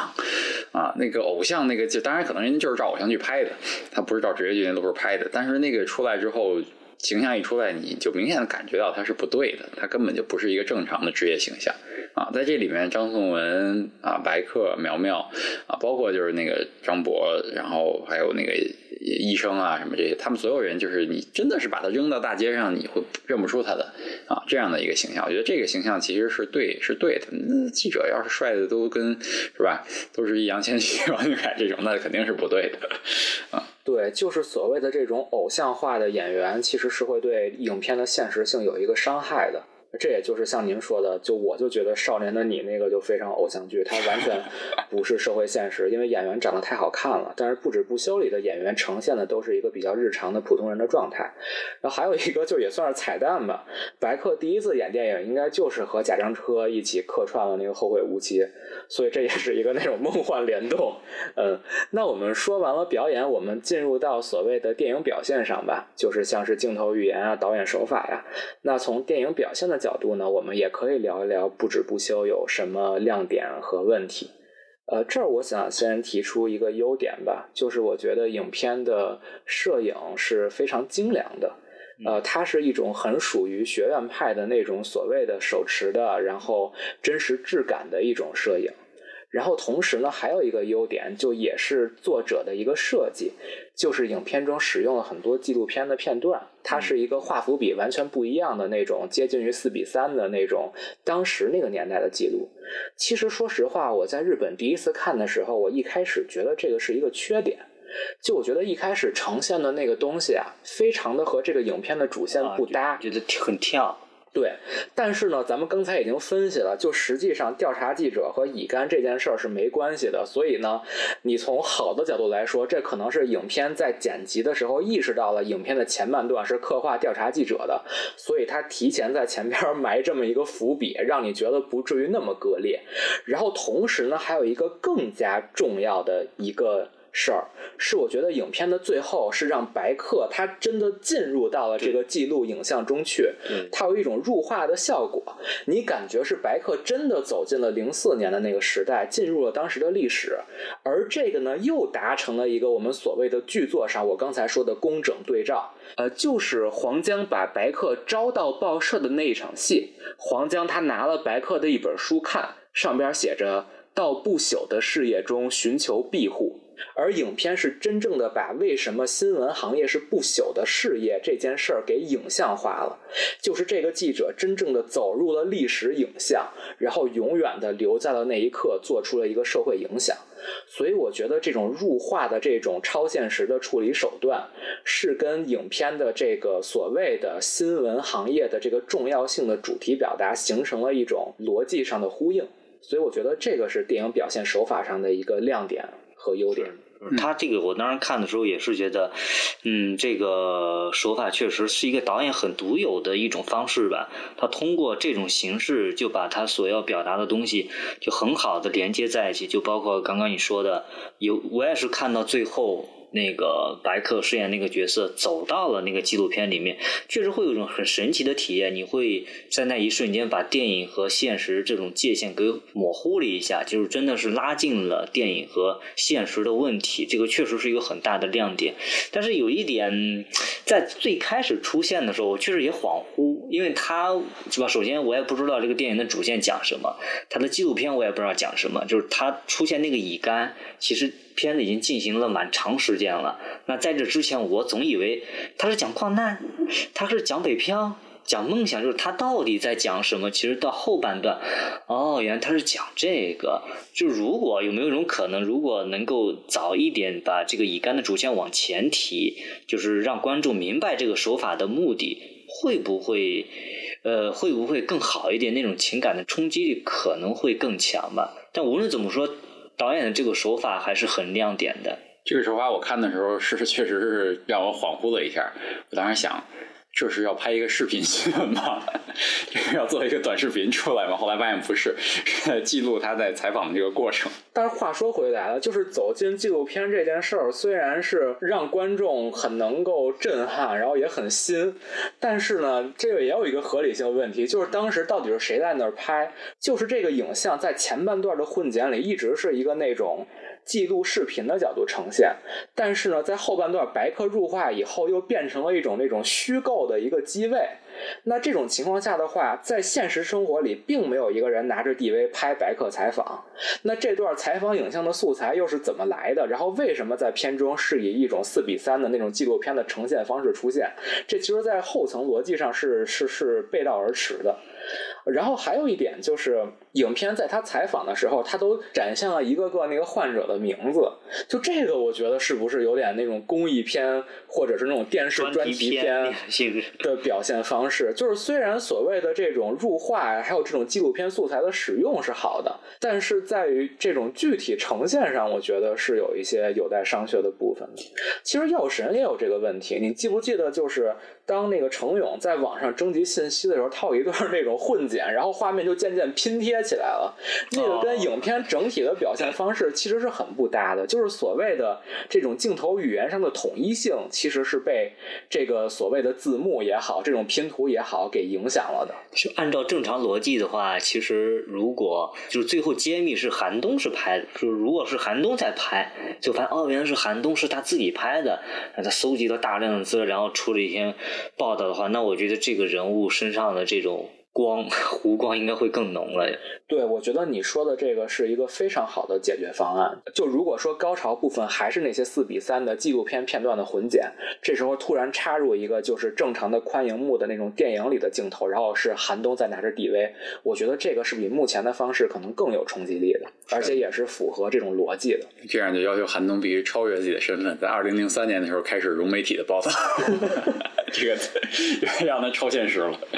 呃，今天。我们说一个记者好像又做采访、写稿子、又拍视频是很正常的一个事情，但是在二零零三年，文字记者就是文字记者，文字记者跟摄影记者都是严格分开的。而且当时还用录音笔呢嘛，这个片中也都呈现了。他那个纪录片应该也是过了多少年后回访的吧？应该那这个片中交代的，反正就是当时跟着那福克斯一起访我。插句题外话，是不是近两年有一什么电影也用过特别一样的这种模式，就往里插纪录片的这个模式？这个很多电影都有，就我，只不过是我们觉得那个入画可能比较，就他他，少见我觉得他那个而且也是比例不对，然后就跟大荧幕不一样。对，因为它就是那种历史感嘛。嗯，其实这个所谓的纪录片素材和现实素材的混用，那个贾樟柯导演自己就很爱用。我怀疑这个就是王晶从那个《山河故人》里学的吧？你记不记得《山河故人》里就是有那个就是赵涛他唱那个什么散头秧歌也不是什么的，然后插了一些当时的汾阳的贾樟柯用 DV 拍的记录，啊，对对对，好像是，啊是的对吧？所以我觉得能印象里就是这段啊。对吧？所以我觉得这就是王晶可能是当副导演的时候偷师来的，然后他觉得就是所谓的那个赵涛和历史的关联可以加到不止不休里。嗯他想要的那个点，应该就是最后那一下还能进去那一下，对，就像那个冲击力一下子出来了。不过这个可能就是得是有有点水平的观众才能感受到那个进去冲击那一下，要不然可能很多普通观众就是就是就可能就是那种疑惑，就到底是谁拍的，他怎么进去了？对，呃，然后说到这个所谓的这种超现实主义吧，这个其实除了入画以外，其实片中还是出现了真正的超现实主义的段落的，就是哎飞起来的笔，还有结尾飞起来的报纸。关于这个超现实主义的段落，不知道二位有什么观点？我个人觉得，说实话，我觉得这种 影像表达方式是挺陈旧的。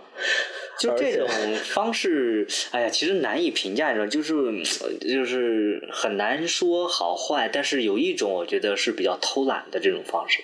它比较偷懒。好比脱口秀里的谐音梗，对，就是你尤尤其那个笔，它就是用一种非常，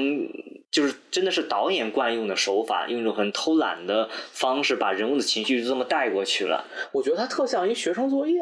的那种处理方法。所以很很偷懒。这个就跟咱们大学的时候就是放音乐一样，动不动就起音乐。它为什么当时要起音乐？就是会有一些逻辑 bug 或者人物情绪的转变，很尴尬，我们不得不起音乐，把那个时候的点给含糊过去，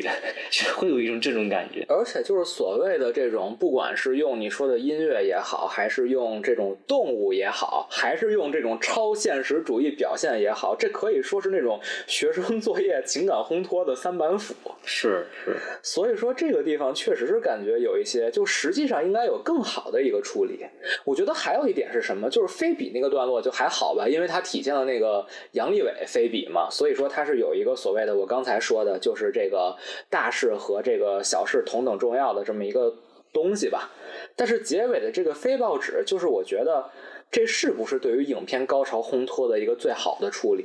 因为就是刚才乱克老师也说了，就是其实影片是没有交代他这篇报道到底有怎样的一个影响力的。那我们再举一下《聚焦》和《华盛顿邮报》的例子，其实这两部电影都有一个镜头是什么？就是报纸被印刷出来，然后分散到这个城市的各处角落。我觉得这是一个非常重要的一个这种影响力的一个具象的体现。虽然影片中是有，我觉得那也是模仿聚焦了，就是聚焦是那两个记者进去那个办公室，发现没有人，然后是原来哦，所有记者都集中在一个房间，就他们那个编辑部里接电话嘛。嗯、呃，但是在不止不休里呢，是他在退网的时候，突然那个 QQ 就叮叮叮叮叮叮，嗯那个我觉得是有聚焦的这么一个参考，就是做一个安静的那种呃悬念的烘托，然后突然来一个这种爆发。但是关键是你只是 QQ 这一下。是不是足够体现在这篇报道的影响力？比如说，你片尾是不是可以做一个，比如说最俗的，就是这时候我就脱离寒冬的第一视角，我先是拍寒冬拿到了报纸，然后可能比如说你就算是报纸在天上飞吧，你之后可能来一个底下就是各处的人们都在看着报纸啊之类的。就是我觉得结尾这个地方它是有一个所谓叙事上的一个需求，就是体现这篇报道的影响力有多大。但是这个飞在空中的报纸显然是不能体现这篇报道的影响力有多大的，而这篇报道的影响力有多大，这个主角做的事情就有多少价值。对，而这个东西是需要在片尾的时候被渲染、被烘托的。但目前的这种片尾的这种超现实主义的处理方式是没有去实现这个目的的。就总感觉这个事儿还没完。我当时看也挺奇怪的，我说这就结束了，这突然就没有了，总他应该会有一些具象的后续，因为主人公他自己前面一直很纠结，说我想做这个，想改变，想改变。这既然就是从在剧作上来说，这既然是主人公的诉求，你后面就要让我们看到他完成了这个诉求，他真的改变了。嗯。而且主要是那块儿让我觉得更加那个的，还起音乐就真的受不了了。你超现实就超现实，音乐也起了，跟个那个 MV 似的，就整个范儿就起来了，就完全是靠一种情绪就把这个事给带过去了。就是我觉得总结一下，就是两个字，就是悬浮。就是他这个所谓的悬浮的超现实主义表达，也可以体现这个影片的所有的这种剧作上的问题。就超现实真的慎用，就是用的好确实不错，用的不好就很容易就不能细抠，就会发现有很多的 东西，它是独属于导演一种很偷懒的做法嘛，只能说。而且就是这种所谓的这种飞在天上悬浮的这种超现实主义表达，我觉得跟本片的这个所谓社会性的基调也是不搭的，完全没有必要加这种东西。你就实实在在的拍一个真正的那种，呃，现实主义的这种社会类型片，我觉得没有任何问题。对对对，就这种所谓的超现实主义的两场戏，我觉得也都没有加分吧。对，因为你看《药神》最后那个结尾，为什么让大家特别催泪？好像就是程勇被带走，然后在车里边上一群人看着的那一段，对吧？那个戏确实挺让人掉眼泪的。这个呢，就就完全达不到这个效果。你看，豹在天上飞，嗯，怎么的？然后后面字幕就出来了，乙肝其实问题就解决了啊！就药神它也超现实，就是那个死人复生嘛。但是它是一种体现了这个主角做的事儿是影响了这么多人，所以这么多人可以记住他，这是完成了咱们说的那种体现这个主角的做的事儿的价值的。但是不止不休这个结尾是完全没有体现的。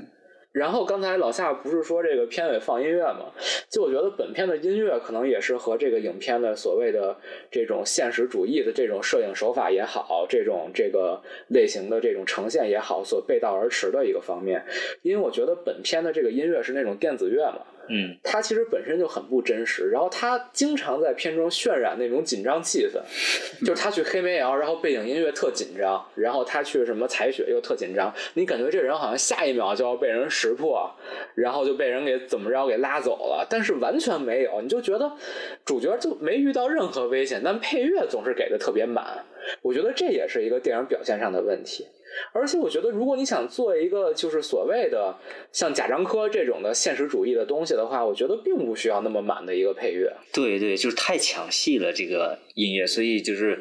就像你刚刚说，确实像大学生的作业，因为确实也想起了咱们那时候拍作业，连老师都说不要给我随便起音乐，不要给我随便起音乐。我现在有点理解了，为什么当时会那么要求。对啊，就是学生作业起音乐，就是因为实际上情绪没达到，他硬拉嘛。这个片子也是一样的，就是他在剧作上这个角色没遇到危险，所以他得用音乐去强行烘托紧张气氛。结尾呢，他这个故事其实没讲完，他也并没有在剧作上呈现这个人他对社会造成了什么影响，所以他只能用音乐去强行去煽情，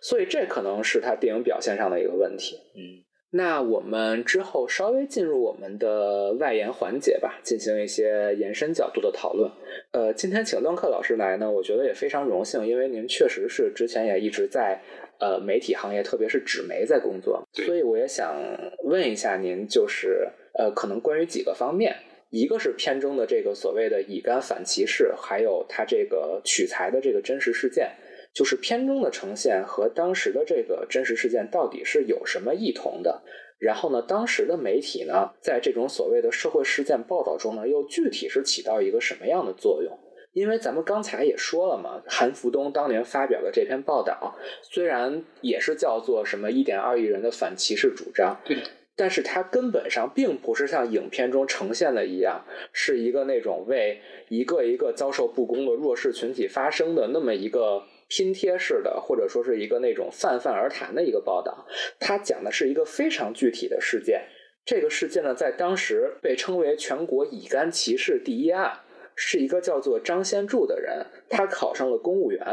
而且他是以第一的成绩考上的。但是呢，因为他没有通过体检，而且这个没有通过体检还是一个乌龙，就是他当时都不是小三阳，他是一五阳，小三阳不能考公。一五阳可以考公，但是当地的办事人员也弄不清楚，就是觉得你乙肝都不行，然后他就被刷下来了。就他还并不是说我是小三阳，然后我要去反歧视，是他还是一个那种乌龙的被人冤枉了，然后去告了这个所谓的民告官，然后呢，就有很多调查记者参与进来去报道这件事儿嘛，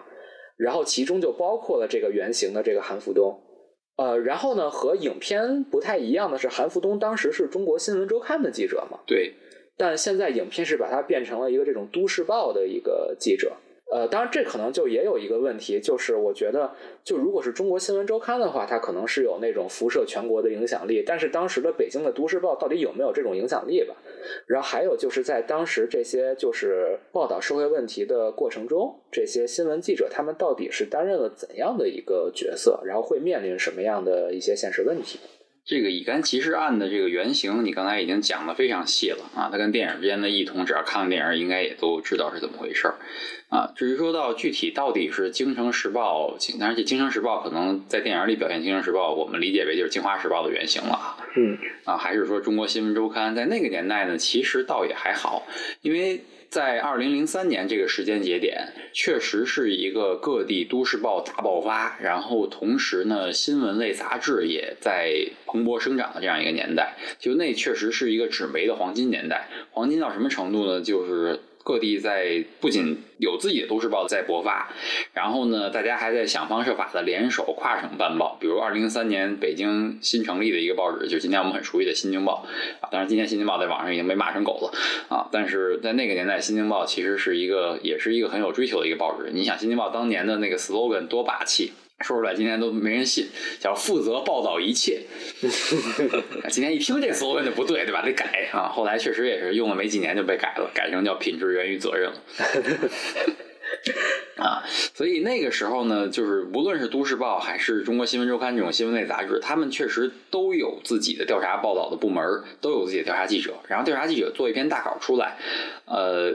这个电影里可能还特别强调说能不能上头版，其实有的时候就真的是一个大稿出来，在报纸上放到头版或者里面，其实倒没有那么重要，因为那个时候有一个很重要的历史背景，就是一篇调查报道如果在报纸上刊发了，它可能辐射的影响力就是你这个城市里面买报纸的人，但是那个时候所有的报纸包括杂志都会跟门户网站签一个协定，我们所有的这个报道只要写出来见报了，然后第二天我报纸出来的时候同步。会在门户网站上发，甚至有的时候门户网站会发的更早一点。新浪、搜狐、网易当年的三大门户啊，那个时候大家可能还要拨号上网，但是大家上网第一件事可能要么是用百度，可能搜个东西，要么就直接上门户网站上去看新闻了。所以那个时候纸媒的所有东西确实是这个纸媒是一个水源，然后这个东西会供给到门户网站，通过门户网站的这种放大器的效应，会产生一个全国的影响力啊。不仅仅是这个乙肝报道，像当年为什么二零零三年，其实新闻行业乙肝报道都不是新闻行业最值得一提的事儿啊。二零零三年最大最大的新闻案肯定是孙志刚案，啊，就是当年这个广州有一个青年孙志刚。啊，是一个这个外地青年，啊，他在广州生活，然后被警方以没有这个暂住证为由给抓走了。抓走之后，然后他莫名其妙就死在了这个看守所里面。然后因为这个事儿呢，南方都市报的两个记者去深入调查，结果发现孙志刚并不是死于什么先天性的疾病或者突发疾病，而是在看守所里活活被人打死的。啊，然后这个案子被报道出来之后，就是南方都市报那篇著名的调查报道《被收容者孙志刚之死》。然后后来这个报道惊动了当时整个的这个广东省委跟中央，啊，到。四月份的时候，当时的时任总理温家宝签署了一个法令，废除了当时在各城市执行的这个城市流浪无助人员收容遣送管理办法。这确实是一篇报道，就是干掉一个恶法的这样一个故事。呃，这稍微提一嘴啊，就是我觉得片中那个就是。对韩东那一段关于暂住证不合理的那段阐述，也是一个伏笔。对，可能是一个所谓的这种彩蛋吧。对对，这个是一定是了解历史背景的人才会知道，就是暂住证当时，因为今天我们说你去到任何一个城市，可能自由流动是没有任何问题的，对吧？今天年轻人也不会觉得那有什么问题，但是在那个年代，自由流动依然是被认为不合理的，所以那个时候我们称之为自由流动的人叫什么叫盲流，对，盲目流动嘛。这是这真是二零零三年，当时我们会觉得那个是调查报道的一个黄金年代，真的是一篇报道能改变现现实啊。当然，这玩意儿在电影里确实没法拍啊，这个拍出来，因为后面这个这个案子后面还有很多非常复杂的东西。这个可以去看一个美国人写的一个非虚构的报道，叫《报人程序中》啊。程程序中是当年南方都市报的总编辑啊，也为这个孙志刚案付出了很多的这个心血跟精力。那就是说，像片中所呈现的，一个是当时那个年代，一个都市报是真的会去报道七百公里以外的黑煤窑的，会。还有一点就是，当时那个年代，一个都市报真的是会有很大的社会影响力。对，那个时候都市报的影响力是今天的年轻人可能完全无法想象的。虽然它这张报纸可能只在一座城市里发行，但是它的报道是通过网络向全国发行的。然后都市报那个时候也处于一个黄金年代，就是它的经营确实是可以用日进斗金来形容，因为那个时候最主要的媒介就是报纸啊。然后广告商如果要投广告，就跟今天我们投那个微信公众号、投那个抖音大号一样。他就只能投报纸，那会儿什么地产呀、珠宝啊，他就都往报纸上投广告。所以那会儿报纸也非常有钱，他能够支持一个记者，就我这给记者开开两个月工资白开，就让他去做调查，然后最后拿回这么一篇报道，一篇报道一时洛阳纸贵，我这报纸报社就算赚回来了啊。甚至报社不仅仅是调查报道这个行业了，很多报社会不计成本的去做一些报道。就比如说今天我们很熟悉的知名的体育评论员杨毅啊，当年是北京青年报的体育记者。北京青年报当年派杨毅常驻美国跟踪报道姚明。你们能想象吗？对吧？北京青年报一个并不是以体育报道见长的这样一个报纸，它只是一个体育版的记者。因为姚明在美国打 NBA，所以要派一个记者常年待在美国跟踪报道姚明。那会儿抢新闻就到这个程度啊！包括赶上什么大型的赛事、报大型的这个会议，都是要派记者团去涌上去去做报道的，去打这个人海战术的啊！今天可能记者可能出个差都很困难啊！今天我们这个北京青年报今天还有这个深度报道部门，但是我看他们最常见的工作状态是在办公室里打。电话做采访，对，这也是我想提的另外一个问题，就是所谓的影片聚焦在这个调查记者嘛。然后呢，在影片上映以后，也有一篇就是公众号文章，叫做“不止不休”，当年参与报道的二十七家媒体记者今安在？我看见了。然后还有很多相关的文章去提到了所谓的这个调查记者越来越少的这么一个故事。确实是像您刚才所说啊，可能那个年代是一个调查记者的黄金年代。呃，包括像您说的。像是王雷和陈峰报道的这个孙志刚的这个案件，然后包括还有在之后的几年，像是简光洲他报道了这个三聚氰胺案啊，还有像刚才说到的，像是王克勤啊，王克勤疫苗，对，而且他还有那种卧底什么黑煤窑，还有之前说的那种卧底黑砖窑的种种的这些调查记者吧。但是现在呢，很明显是一个这个调查记者已经逐渐消失的年代。然后同时呢，纸媒也不再是像您说的当年的那个影响力，呃，也在渐渐的式微了。那就是我们说这个影片它是展现了所谓的新闻媒体的一个黄金年代吧。呃，我作为一个之前也是有过新闻理想的人，对，也是接受过新闻训练的人，我在看到这种对于报社的展现的时候，也是非常的感动。呃，但是呢，影片当然所有的展现也就仅限于此了。然后影片的结尾呢，就是这个报道一发，然后开始上字幕，好像未来都已经非常美好了。因为这个影片的那个英文名嘛，叫做 The Best Is Yet to Come，就是好日子还在后头呢。啊，这影片里你看似感觉就是。好像一切都蓬勃发展，这个主角的前途也一片光明。但是联合到现实来看的话，我也就想和您聊聊，就是现实情况下，现在的纸媒衰微和这个调查记者稀缺，又大概是一个什么样的情况？呃，今天的纸媒的衰败和调查记者的稀缺，其实是一个一体两面的问题，他们是互相作用下的这样一个结果。呃，调查记者为什么消失呢？其实还是从纸媒的这个经营模式的这个衰败要开始说起的啊。那当纸媒不再拥有那个主流媒介的那个地位，今天尤其是互联网、移动互联网的出现，彻底的占据了原来这个纸媒在人们这个获取信息当中一个核心渠道的这样一个地位的时候啊，那么广告商也就跟着转移了，纸媒相应的它就越来越养不起那种所谓的调查记者。啊，因为调查记者被视为是很多报社被称之为叫皇冠上的明珠，啊，因为他就是花很多钱，然后生产性报道也不直接产生任何经济效益，他只是提升这个报社的这个影响力跟品牌，然后在别的方面去给它赚钱。但是你当别的方面赚不回来那个钱的时候，你就养不起这个调查记者了，这是一个经营模式上的一个衰败。然后另一方面，我觉得整个我们这个社会呢，确实也在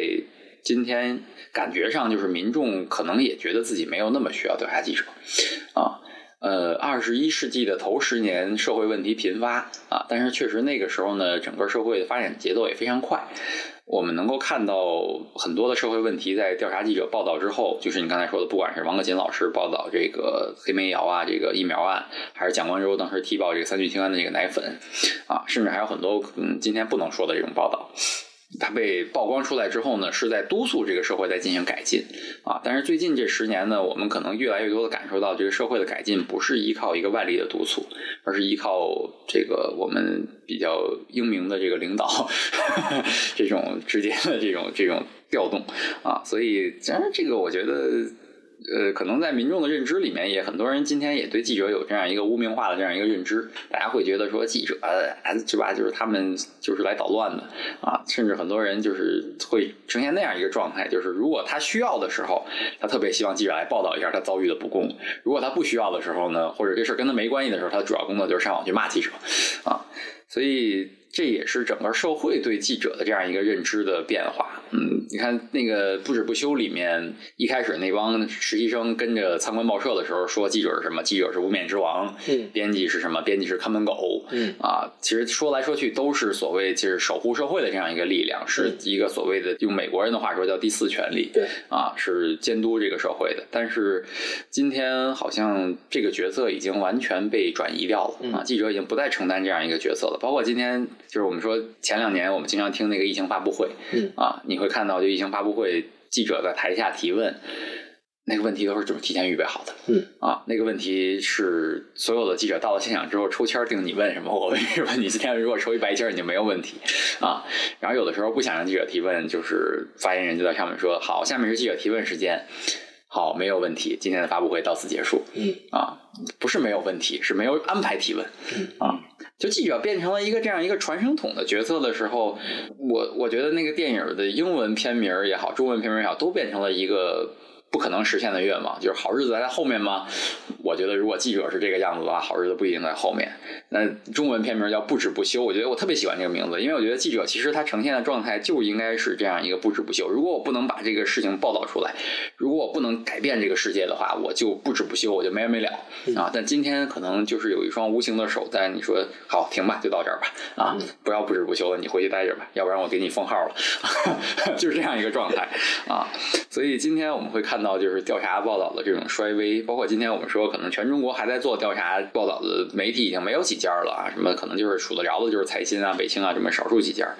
啊。但是他们的力量比起鼎盛时期来说已经弱太多了，然后一年能拿出的这种报道也非常的少啊。二零二二年我们生活中经历了一个非常大的一个新闻，就是那个江苏丰县的那个铁链女的事件。嗯啊，我们能够看到的是，所有的媒体可能一直在发通稿，然后比较离谱的是，这个通稿从村一级发到。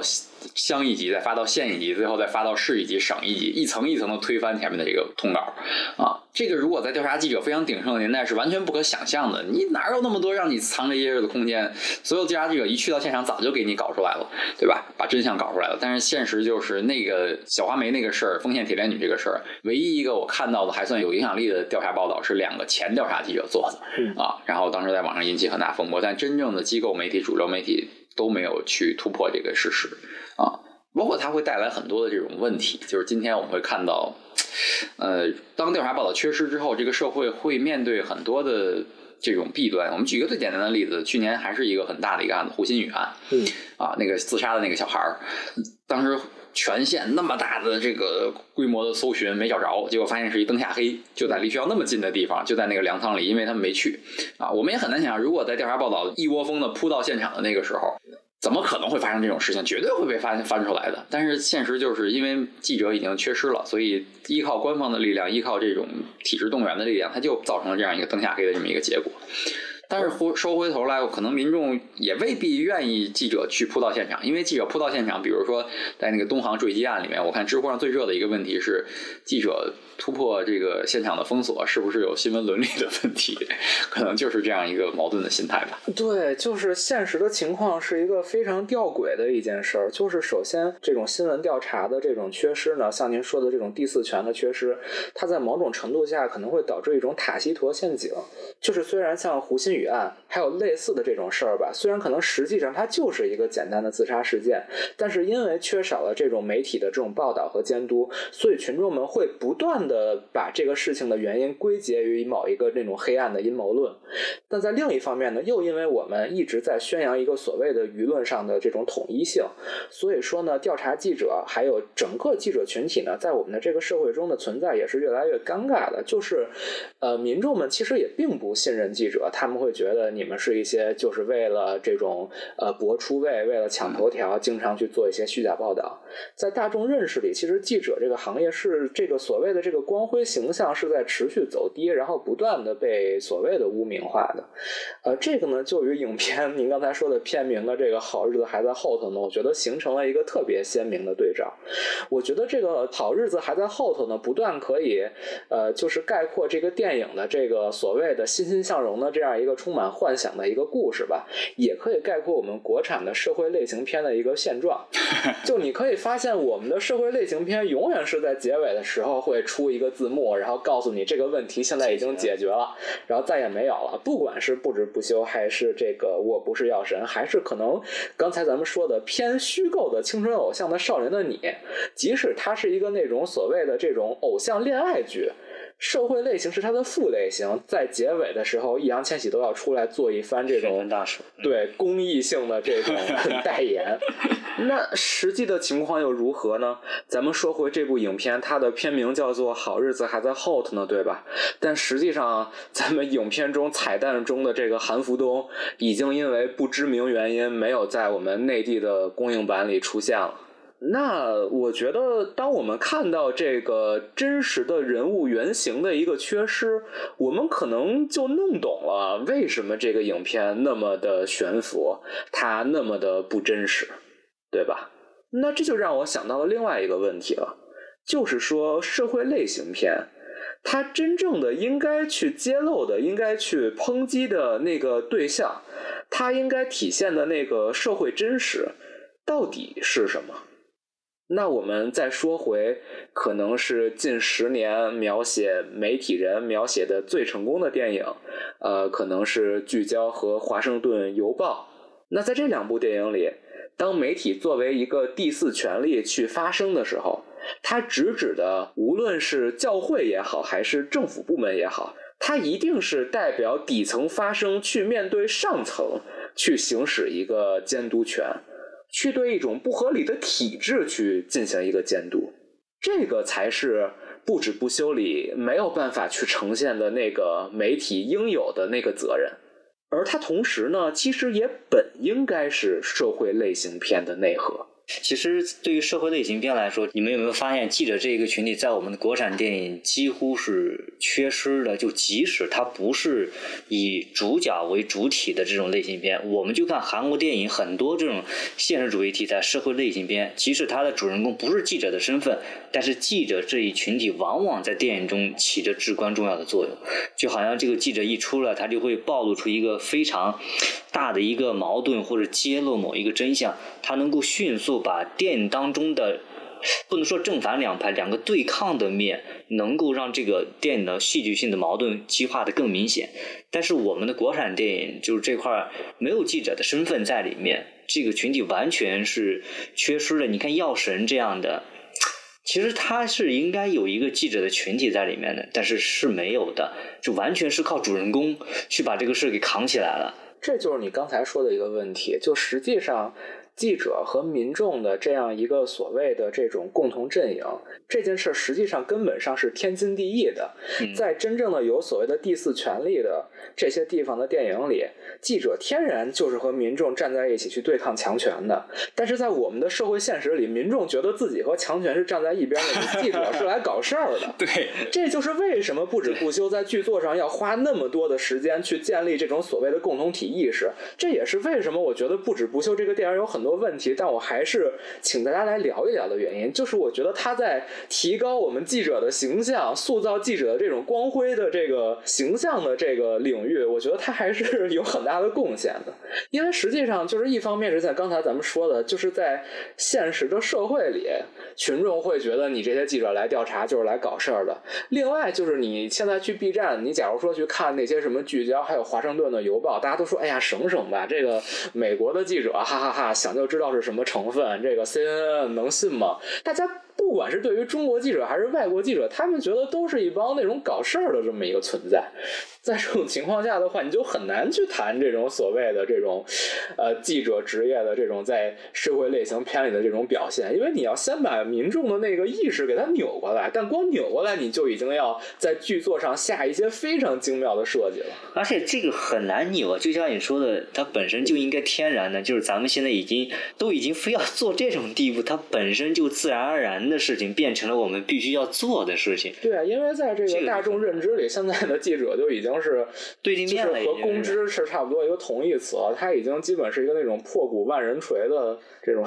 所以这是一个死循环，就是限制记者的行动，让他没有办法去担当那个所谓的监督者这个第四权利，然后这会导致记者的声望下降。啊，然后民众因为对记者的这个观感在持续的跟那个声望在下降，所以他就不信任这个记者。那他不信任这个记者呢，就会导致这个权这个所谓的监督权没有办法发挥出来，所以他又会面对很多的这种社会的问题。而这个社会的问题出现之后呢，官方会更加的打压记者，不让你去报道这些问题，最后这个玩意儿闭环了啊。对，我们就生活在这样一个社会里，一点办法没有。就说白了，在现实生活中，正是因为记者不能去报道那些本来应该被报道的，像是我们所谓的房间里的大象，所以记者们只能去戕害底层，去像片中韩东不愿意做的那样，去伤害一些本来的底层群众，然后导致了所谓的群众和记者之间的信赖关系是越来越土崩瓦解，然后两者之间离得越来越远。当然，我觉得就是我们也不要把记者这个职业过分的高尚化。嗯啊，呃，他就是一个职业，就跟你说医生、律师、教师，对吧？同样也是一个职业，也会有好有坏啊。有好老师，就会有那种对学生不好的老师；有那种真的是一分钱红包不收、兢兢业业、医德高尚的医生，也会有那种就是靠艺术。那个攒钱的这种医生都会有，那记者这个行业也是一样的，会有那种非常厉害、有新闻理想的记者，也会有那种就是真的就是为了播出、为抢流量的那种记者，都会有啊。所以我们不去把这个行业做一个过度的这种神话的处理的时候，我们就把它理解为一个职业啊。那么这个职业在社会当中，在社会生态位当中，它应该扮演一个什么角色啊？他可能偶尔扮演的是那种强势的那种监督的角色，然后大多数情况下，他可能扮演的就是一个信息提供者的角色。因为你知道，在当年在都市报最鼎盛的时候，最后一个版也是天气预报、节目预告。对吧？也是这些东西，这些东西也是信息服务的一部分呀。啊，它它是它是有存在的价值的，不是说写天气预报的那个记者就比写调查报道的记者叫低人一等，对吧？它本质上就是一个信息服务啊，只不过这信息服务当中可能有一部分信息是用于监督的，然后它会督促这个社会变得更好。啊，我觉得如果能够社会能够以这样一个相对平常心的状态去理解，包括我们的这个政府啊，现在说叫四个自信，对吧？我们再自信一点，你。让大家去把这个问题揭露出来啊！这方面其实胡一进胡总编啊，经常发这样的呼吁，可能也是因为他自己是一个老报人，他经常说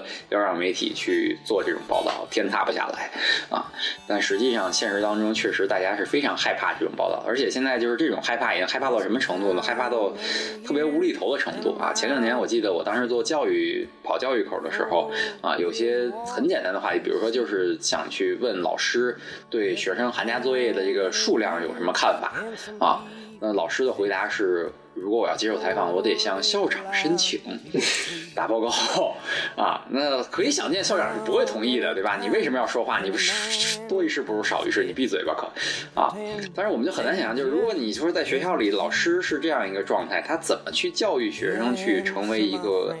下一代良好的这种公民？怎么去对公共事务去发起这种关注？我觉得这事儿真的是很悲观。这是一个很大的一些方面，就是从电影的角度来看，其实它会牵扯到一系列的问题。就是如果说真的我们在现实生活中真的能够解决说记者和人民群众的这个关系问题的话，那其实电影的问题也是能顺其自然能解决的。那正是因为它解决不了，所以我们以后哪怕再出现这种类型的或者现实主义题材的电影，还会面临此类的问题。就是其实再往上倒一倒的话，就是还是想通过这个这个我们中国电影的这种发展来看的话，就是如果这个审查不除的话，我们的现实主义题材永远都会是会越走越远，它只会偶尔的会出现像 The answer, my friend, is blowing in the wind. The answer is blowing in the wind.